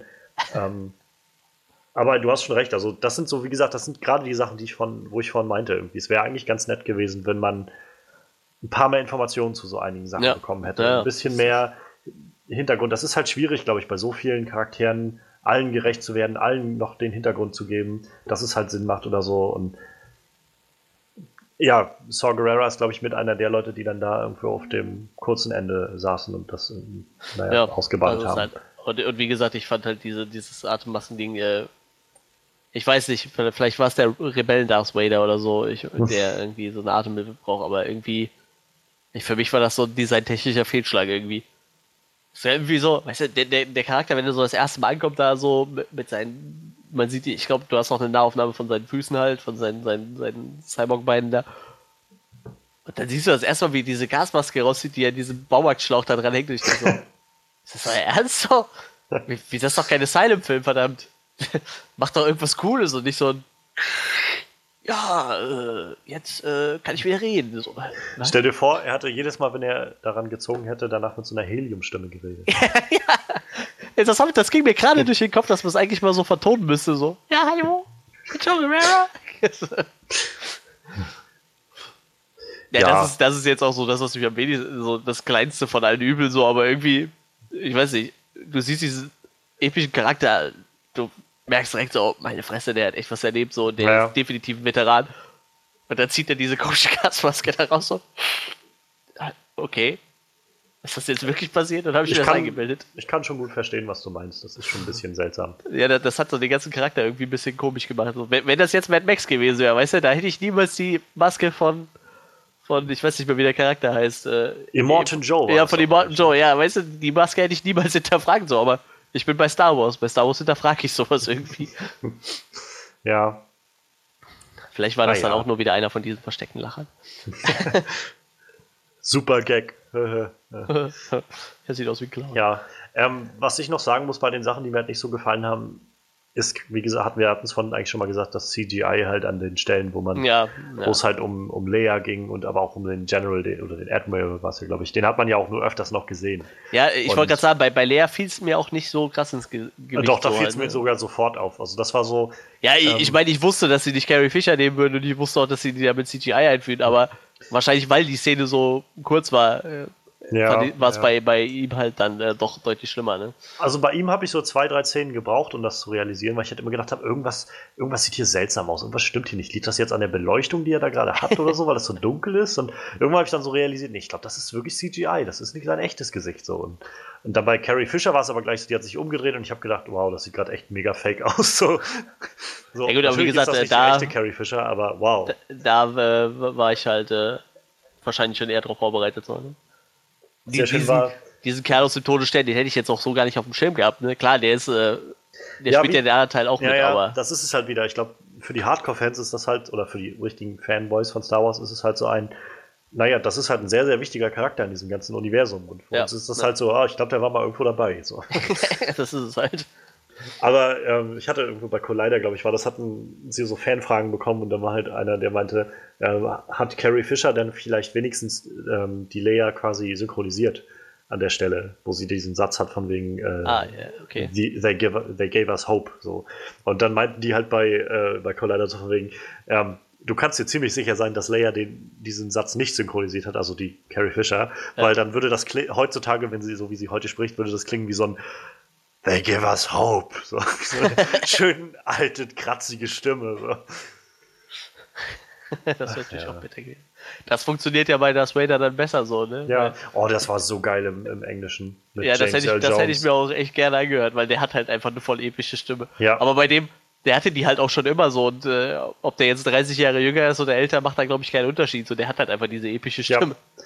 Es klingt halt noch ganz genauso wie in den ja, ersten Episoden. Ja, und das ist so super. Das, das, ich finde das auch echt schön, dass sie den immer wieder dafür nehmen. So, ich meine, so lange er noch kann. Ja. Das ist schön. Aber 85 Aber, ist der Mann schon krass. Ja, ja, ja, so langsam geht es dem Ende entgegen. Ne? Also, Wie bitter. Das also ich mein, das nicht ins Gesicht. Nee, aber ich meine, sein Zenit, glaube ich, hat er überschritten. So. Der, wird, der hat jetzt nicht noch irgendwie die Hälfte seines Lebens vor sich. Nee, nee, das stimmt schon. Das stimmt schon. ähm, ich muss sagen, ich bin für mich aber auch tatsächlich dann schon bald durch mit den Sachen, die mir nicht gefallen haben bei dem Film. Ja, also ich hätte noch eine Szene, wo ich auch, äh, die für mich äh, unfreiwillig komisch wirkte. Das ist jetzt aber kein, äh, ich fand die Szene schlecht, aber die Szene, wo sie die, ich nenne es mal die Schüssel von dem Todesstern angebracht haben. Weißt du, wo sie so da mhm. reinfliegen? Ja, ja. Ich habe die gesehen und dachte so, wieso, wieso, wieso muss ich jetzt die ganze Zeit an Spaceballs denken? Ich weiß noch nicht warum so, aber ey, das, weißt du, so, wenn die, wenn die das ja. Ding jetzt einfach aufgebaut hätten, so, dann wäre das okay, aber nein, die, die fliegen ja gerade so eine riesen Schüssel in dieses Ding rein. So, okay. Also ich musste echt ein bisschen lachen, so. Ja. Also das ist jetzt nicht so, dass mich das schwer gestört hätte, aber so als ich die Szene gesehen habe, ich so, das wirkt gerade so unfreiwillig komisch. Wie das so eine fette Schüssel reinfliegt in dieses Ding. So eine Satellitenschüssel, damit die da auch Fernsehempfang haben. Schön. Ja. Schön. Eine Sache habe ich doch noch, was mir nicht gefallen hat, aber das ist eher im Vorfeld so ein bisschen. Warum sind so viele Szenen im Trailer, die nicht mehr im Film sind? Uh, da hätte ich jetzt echt den Trailer nochmal für gucken müssen. sie haben, sie haben echt viel rausgeschnitten. Also, ähm, unter anderem war ganz gleich so ein ganz zentrales Element in den Trailern war immer dieses von ähm, Saw Gerrera, wie er meinte so, ähm, What will you do when they hunt you oder irgendwie sowas? What will you do when they fight you oder sowas? Und, und What will you become war doch dieser Spruch ganz am Schluss immer. Und den gab es nicht, also diese ganze Sache gab es nicht im, im, im, Film. Dann gab es diese Szene, die war halt ähnlich nochmal am Schluss, aber ähm, wo, wo Jin auf dem, auf dem Turm steht und dann kommt im Trailer halt so ein, so ein äh, TIE Fighter auf einmal von unten hochgeflogen und sie steht da und zieht ihre Knarre und zielt auf den TIE Fighter. Die okay. gab es auch nicht im Film, die Szene in der Art und Weise. Und ich hatte noch mal ein kurzes gesehen, also kurzen Ausschnitt gesehen gehabt. Wäre mir jetzt beim Film schauen direkt nicht aufgefallen, aber ähm, es gibt eine Szene, wo man im Trailer, wo man halt sieht, einfach nur so ein kurzer Cut, so eine halbe Sekunde oder Sekunde oder sowas, wie sie halt auch über diesen Strand da unten läuft, vor diesem Turm und dabei schon diesen, ähm, den, den Datenspeicher da in der Hand hat, dieses Riesending. Mhm. Was halt, also eigentlich nur zeigt, dass es halt noch einen anderen Cut mal irgendwann gab von dem Film, wo sie scheinbar erst noch in den Turm reinrennen musste und das woanders geholt hat oder aus dem Turm weggerannt ist, um das noch irgendwo anders hinzubringen, die Pläne oder so. Das, scheinbar haben sie sich dagegen entschieden und das halt alles ein bisschen anders gemacht. Ich habe kein Problem damit, wie es jetzt gelaufen ist, nur finde ich es immer schade, wenn so Sachen im Trailer gezeigt werden, die dann ja, nicht mehr im Film auftauchen. Und das allem halt meistens halt im Trailer Szenen. nehmen sie ja meistens auch immer schöne Szenen. Ne? Ja, ja. Das stimmt schon. Aber mir ist jetzt gerade auch noch was eingefallen, weil du die Szene auf dem Turm angesprochen hast. Ähm, ja, das war halt unglaublich vorhersehbar, ne? Also man wusste schon, okay, der ja, Typ ist jetzt runtergefallen, ja. sie geht hoch, jetzt muss der Böse nochmal kommen und sie nochmal aufhalten. Und dann war das ja auch stimmt, schon klar, ja. dass der Kerl kommt. Aber das, das ist halt so, die, die, Szene, die gibt's ja, kannst du sagen, in jedem zweiten Film irgendwo gibt's so eine Szene, wo, gerade wenn es zwei Hauptdarsteller gibt, gute Hauptdarsteller, dass einer mal liegen bleibt und dann irgendwann doch den Tag noch rettet. So. Ja. Was im Endeffekt ja eh nichts gebracht hat, weil gestorben sind sie trotzdem. Aber ja, sie egal. haben halt die Pläne noch wegschicken können. Ja, ja, das ging schon. Aber und, wie gesagt, das, aber das wo war, du das sagst, das war auch so eine Szene, wo ich gedacht habe, das wirkt jetzt gerade ein bisschen aufgesetzt, wie sie dann da stand und irgendwie so von wegen, äh, mein Vater hat aber, einen, äh, hat aber einen geheimen Code damit eingebaut und so, und jetzt können wir das Ding nämlich kaputt machen. Edge, so, so in dem Sinne, das, das fand ich auch so ein bisschen, ja, okay, das war jetzt ein bisschen sehr direkt so. Das muss man ihm jetzt irgendwie nicht gleich sagen, irgendwie, es reicht Nee, nee, vor allem äh, ist ja nicht so, als hätte der jetzt vielleicht auch irgendwie gerade noch äh, ja. was mitschicken können, so, ja. ne? die haben jetzt irgendwie was in der Hand, so. Ja, ja das stimmt schon. Aber um vielleicht nochmal einen Bogen zu machen zu Sachen, die mir gut gefallen haben, das war sowas, wo ich wieder gedacht habe, generell diese ganze Geschichte mit, ihr Vater hatte halt so eine Art ähm, Notfallsystem eingebaut, mit dem man das ganze Ding ausschalten kann, wenn man halt nur einen Generator zerstört. Ja. Ähm, das war halt das, wo ich gedacht habe, nicht nur, dass sie jetzt erklären, wie quasi die Pläne an, den, an die Rebellen gekommen sind, sondern sie erklären auch, warum dieser Todesstern überhaupt zerstört werden konnte in dem ganzen ja, ja, genau. Episode 4. Das, das, das war ja über dieses Ding, ne? So, oh, die, die gibt, jetzt auf diesen ja. Schlüpflungsschacht. Warum? Ja, so dieses, es gibt ein Loch und wenn man da reinschießt, geht alles kaputt. Was ist denn das für eine dumme Erfindung so ungefähr? Ja, Wer hat denn diesen, dieses Schiff gebaut? Der Typ hat das gebaut und nämlich aus ganz genau dem Grund. Ja. Und das fand ich schon ziemlich gut. Also, das hat mir gut gefallen. Ja, vor allem, du hast, du hast es halt auch gemerkt, so, der musste das bauen, der wollte gar nicht. So, ja, also, ja. er hatte zwar die Idee so und hat diese Pläne mitentwickelt, aber im Endeffekt wollte er gar nicht, dass das Ding gebaut wird. Aber sie haben ihn dann doch gezwungen, das Ding zu bauen. Und dann hat er sich gedacht, ja, dann leck mich halt. Dann äh, kommt da jetzt halt so ein, ich sag mal, so mein Notfallplan noch rein ja. irgendwo. Ja, das stimmt schon. Ganz tolle Sache. Also, ich weiß nicht, ob du noch was hast, ansonsten können wir gerne zum Nö, dann gehen wir rüber Resümee überkommen. Resümee, ja. ähm, wenn ich mal anfangen, also für mich, ich habe echt nicht viele Sachen, die mir eigentlich nicht gefallen haben an dem Film. Ich glaube, ich muss ihn auch noch mal sehen, um, wie gesagt, ich ja. war dann nachher auch irgendwann recht müde. ich muss ihn, glaube ich, noch mal sehen, um vielleicht noch mal ein bisschen mehr mitzuschneiden. Aber mir gefielen fast alle Schauspieler wirklich gut, die da mitgemacht haben. Ähm, mir gefiel, wie das Ganze das Universum ausgebaut hat. Ich mochte den Ton des Films unglaublich gerne. Sowohl das Düstere als auch diese hellen Momente. Wie gesagt, gerade das Are you kidding me? I'm blind. Das war so. das wird mir so, so im Kopf bleiben, diese Szene. Ähm, wir haben eine super geile Vader-Szene gekriegt. Wir haben ein unglaublich cooles Space Battle gekriegt. Also das da kann ja, auch das, das, der neue Star Trek nicht mithalten. Und der, das fand ich schon ziemlich cool, diese ganze BC Boy-Szene. Ähm, sehr, sehr schön. Wie gesagt, auch wie das irgendwie mit dem Restlichen dann zusammenfließt, wie das halt so endet, wirklich fünf Minuten vor dem Anfang von Episode 4. Das hat mir alles echt so gut gefallen. Einzige ist halt, irgendwo fallen halt dann so ein paar Charaktere vom Tisch. Wäre halt schön gewesen, wenn man ein bisschen mehr Zeit mit denen also hätte verbringen können und die vielleicht auch noch ein bisschen besser kennengelernt hätte, bevor sie dann halt gegangen sind. So hat es halt vor allem dann für mich die schauspielerische Leistung dann noch mal ein bisschen wertvoller oder ein bisschen gravierender gemacht, als sie dann wirklich gestorben sind. Ähm, an sich, wir werden in der nächsten Woche nochmal drauf kommen, wenn wir unseren Jahresrückblick machen. Ähm, ich weiß noch nicht genau, wo ich ihn irgendwie reinpacke, aber bisher zählt Rogue One generell zu Filmen, die mir sehr, sehr gut gefallen haben dieses Jahr. Und ich glaube, ich gebe dem auch 9 von 10, weil mir der wirklich, wirklich gut gefallen hat. Und ich finde, dass es eine Geschichte ist, die es auch wert war zu erzählen. Sehr definitiv, definitiv. Ja, dann äh, mache ich direkt weiter. Ähm, äh, tr trotz, sage ich mal, dass der Film halt an, an meinen persönlichen Erwartungen echt vorbeigegangen ist. Äh, und de dementsprechend, also wie gesagt, mein Hype, der war halt gehypt auf einen echt düsteren Kriegsfilm und äh, ich habe irgendwo einen düsteren Kriegsfilm bekommen, aber mit, mit echt viel Humor drin so. Und äh, ich habe halt echt stellenweise echt gut gelacht so. Was mhm. ich halt nicht erwartet habe, weil meine Dings waren halt anders. Und äh, äh, trotz alledem, also für, für mich definitiv einer der besten Star Wars Filme. Was ja auch schon wieder traurig ist, weil das kam nicht mal Jedis drin vor. und äh, ja, klar, im Endeffekt, wenn ich den Film jetzt so in einem halben Jahr nochmal gucke, wenn er dann auf DVD rauskommt, so und äh, meine Erwartungen dann ja wieder komplett anders sind zu dem, was ich jetzt habe, äh, denke ich mal, schneidet der bei mir vielleicht sogar noch einen echten Tick besser ab. So würde ich ihm dann so, ich gebe ich geb ihm mal 8 von 10. Also ist schon äh, definitiv einer der, der, der besseren Filme, die ich die, dieses Jahr gesehen habe. So. Und äh, ja. er wird wohl nächste Woche auch auf jeden Fall, wenn ich mir die Filme nochmal angucke, von, von diesem Jahr bei, bei den Tops landen. Wie hoch könnte ich jetzt auch nicht einschätzen, da müsste ich mir echt alles nochmal zu mhm. Aber ich denke, äh, ja doch, ich, ich gebe ihm 8 von 10. Wenn ich ihn nochmal gucken würde, würde ich vielleicht nochmal anders urteilen. Dann würde ich vielleicht auch bei 9 von 10 landen, weiß ich jetzt gerade nicht, aber. Ja. Wie gesagt, da waren halt so, bis auf diese paar Kleinigkeiten so, waren halt einfach nur meine Erwartungen anders und äh, deshalb kann ich ihn gerade nicht, nicht so hoch bewerten, weil ich halt was anderes erwartet habe. Ist ja aber jetzt trotzdem keine schlechte Bewertung. Nee, eben, ist auch, wie gesagt, auch absolut kein schlechter Film und äh, ich denke auch mein Lieblings-Star Wars-Film tatsächlich.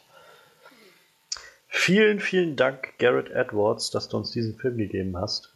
Ähm, ich mochte schon den Godzilla-Film von vor ein paar Jahren. Ich finde, da hat er schon tolle Arbeit geleistet. Und ja, umso mehr freue ich mich, dass jetzt auch Rogue One eine tolle Sache geworden ist. Ich habe auch Monsters gesehen, fand ich auch nicht schlecht. Ist allerdings Geschmackssache. Ich, nicht, aber ja, das halt ein Monsterfilm. Horrorfilm eigentlich ein bisschen. Ich muss sagen, da bin ich, glaube ich, eher besorgter um Episode 9 nachher. Wenn dann äh, der Colin Trevorrow, Trevorrow, wie auch immer, von Jurassic World halt Regie führt. Ja, ich sag mal, Disney hat ja die Hand drüber so. Ne? Ja, ich meine, die werden schon wissen, was sie machen, auf jeden ja. Fall. Aber das Ding ist halt immer nur, weil ich so. Mein Problem ist halt irgendwie, ich mochte Jurassic World, als der rauskam, echt super gerne. Den habe ich zweimal im Kino gesehen und fand die beide immer super geil. Ja. Und dann habe ich den so ein halbes, dreiviertel Jahr, irgendwie später waren wir bei einem äh, Abend irgendwie mit Freunden zusammen und haben den dann irgendwann reingeschmissen nochmal, weil die DVD da war und einer aus der Gruppe hatte den noch nicht gesehen. Dann, ja, jetzt lass Jurassic World gucken. Und ich habe den geguckt und gedacht, Alter, ich finde den Film gerade echt nicht so gut. So. Also jetzt nicht mega scheiße, aber jenseits von den Dinosaurier-Szenen, die halt irgendwo ganz cool waren, die Dialoge waren so stumpf in diesem Film, die Charaktere waren so dumm ja, in diesem Film. Und wow, habe ich da so gedacht. Also das Gefühl habe ich halt bei, wie gesagt, wie wir es vorhin schon mit dem Original Jurassic Park erwähnt hatten, der hält halt stand zu der Zeit, ne? Den kannst du halt ja. auch heute noch gucken. Und ja. jenseits von Effekten ist das immer noch eine tolle Geschichte so. Und bei, wie gesagt, bei Jurassic World hatte ich das Gefühl, sobald das nicht mehr auf der großen Leinwand ist und ich das Gefühl habe von, naja, irgendwie hier passiert gerade echt eine Menge so und, und ich bin gerade so mitgerissen in diese ganze Welt und so, dann bleibe ich halt auf so Effekten, die über einen kleinen Fernseher nicht so wirklich gut rüberkommen und halt einen Haufen schlechter Dialoge und so. Ja, stimmt. Deshalb, ja, ich hoffe, der wird halt dann vielleicht bei Star Wars Episode 9 ein bisschen besser abliefern. Aber wie gesagt, du hast definitiv nicht unrecht. Disney wird sich schon was bei denken und die werden auch irgendwie ihre Hand da auch so weit drüber halten, dass das funktionieren kann. Hoffnung stirbt zuletzt. hm. Gut. Gut. Mensch, jetzt haben wir doch wieder ganz schön lange gemacht, auch dafür, dass Frederik nicht da war.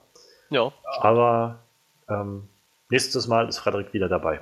Ganz sicher. Ja, ähm, ja wir freuen uns, dass wir nochmal zusammenkommen konnten und noch wer zugehört hat bei unserem kleinen Ausflug in Star Wars Rogue One. Rogue One ist Star Wars Story. Und wir können, glaube ich, nur jedem raten, wenn ihr den noch nicht gesehen habt, geht rein. Das lohnt sich auf jeden Fall, den zu schauen. Und wir sind nächstes Mal wieder da. Und damit ihr das hört, nächstes Mal, in der nächsten Woche wird es unseren Jahresrückblick geben wo wir ein bisschen aufdröseln, was uns sehr gut gefallen hat dieses Jahr, was uns nicht so gut gefallen hat, was uns überrascht hat, was uns enttäuscht hat. Solche Sachen werden da passieren. Also eher so ein Special-Episoden-Feeling. Und damit man das nicht verpasst, sollte man vielleicht den Podcast abonnieren. Das könnt ihr tun, indem ihr bei iTunes den Onscreen Podcast findet oder auch natürlich bei Soundcloud. Ihr könnt da auch den RSS-Feed finden und in euren Media Player der Wahl einfügen und Podcast-Playern äh, die, die es so gibt und die es fürs Handy gibt zum Beispiel. Oder ihr geht auch zur Facebook-Seite und äh, abonniert die On-Screen Review. Da könnt ihr dann ähm, auch, auch, auch immer auf dem Laufenden bleiben, denn da werden die auch immer mit gleich gepostet. Und zu guter Letzt auch auf der Website unseres guten Manuels, ähm, die spaceluchadores.de. Ich habe gehört, da gibt es demnächst noch was Neues bei den Space Luchadores. Ja unseren zweiten Luchadors on Tour Podcast aufgenommen zum Thema German Comic Con in Dortmund. Die haben wir besucht und äh, haben uns da mal so, ich weiß nicht, ich schätze mal so anderthalb Stunden äh, alles von der Seele geredet, was uns dazu eingefallen ist. Gibt es schon ein Startdatum, wann das so hochgeladen wird? Wenn ich Zeit und Lust habe. Das Gefühl kenne ich. Ich, ich. ich, sag mal zwischen den nächsten zwei Podcasts, also zwischen diesem okay. und dem nächsten Podcast wird es wohl irgendwann kommen. Also ich denke mal so, vielleicht um Weihnachten rum. dann sage ich nur frohe Weihnachten. Hört rein in den On-Screen-Podcast, den wir jetzt machen und auch in den Space Luchadores on Tour Podcast. Immer eine schöne Sache unter Weihnachtsbaum. ähm, generell, ich sage einfach mal, wir wünschen euch frohe Weihnachten, frohe Festtage und ja, ähm, eine schöne Zeit, hoffentlich mit Familie. Wir sind nächste Woche wieder da. Macht's gut, bis dann.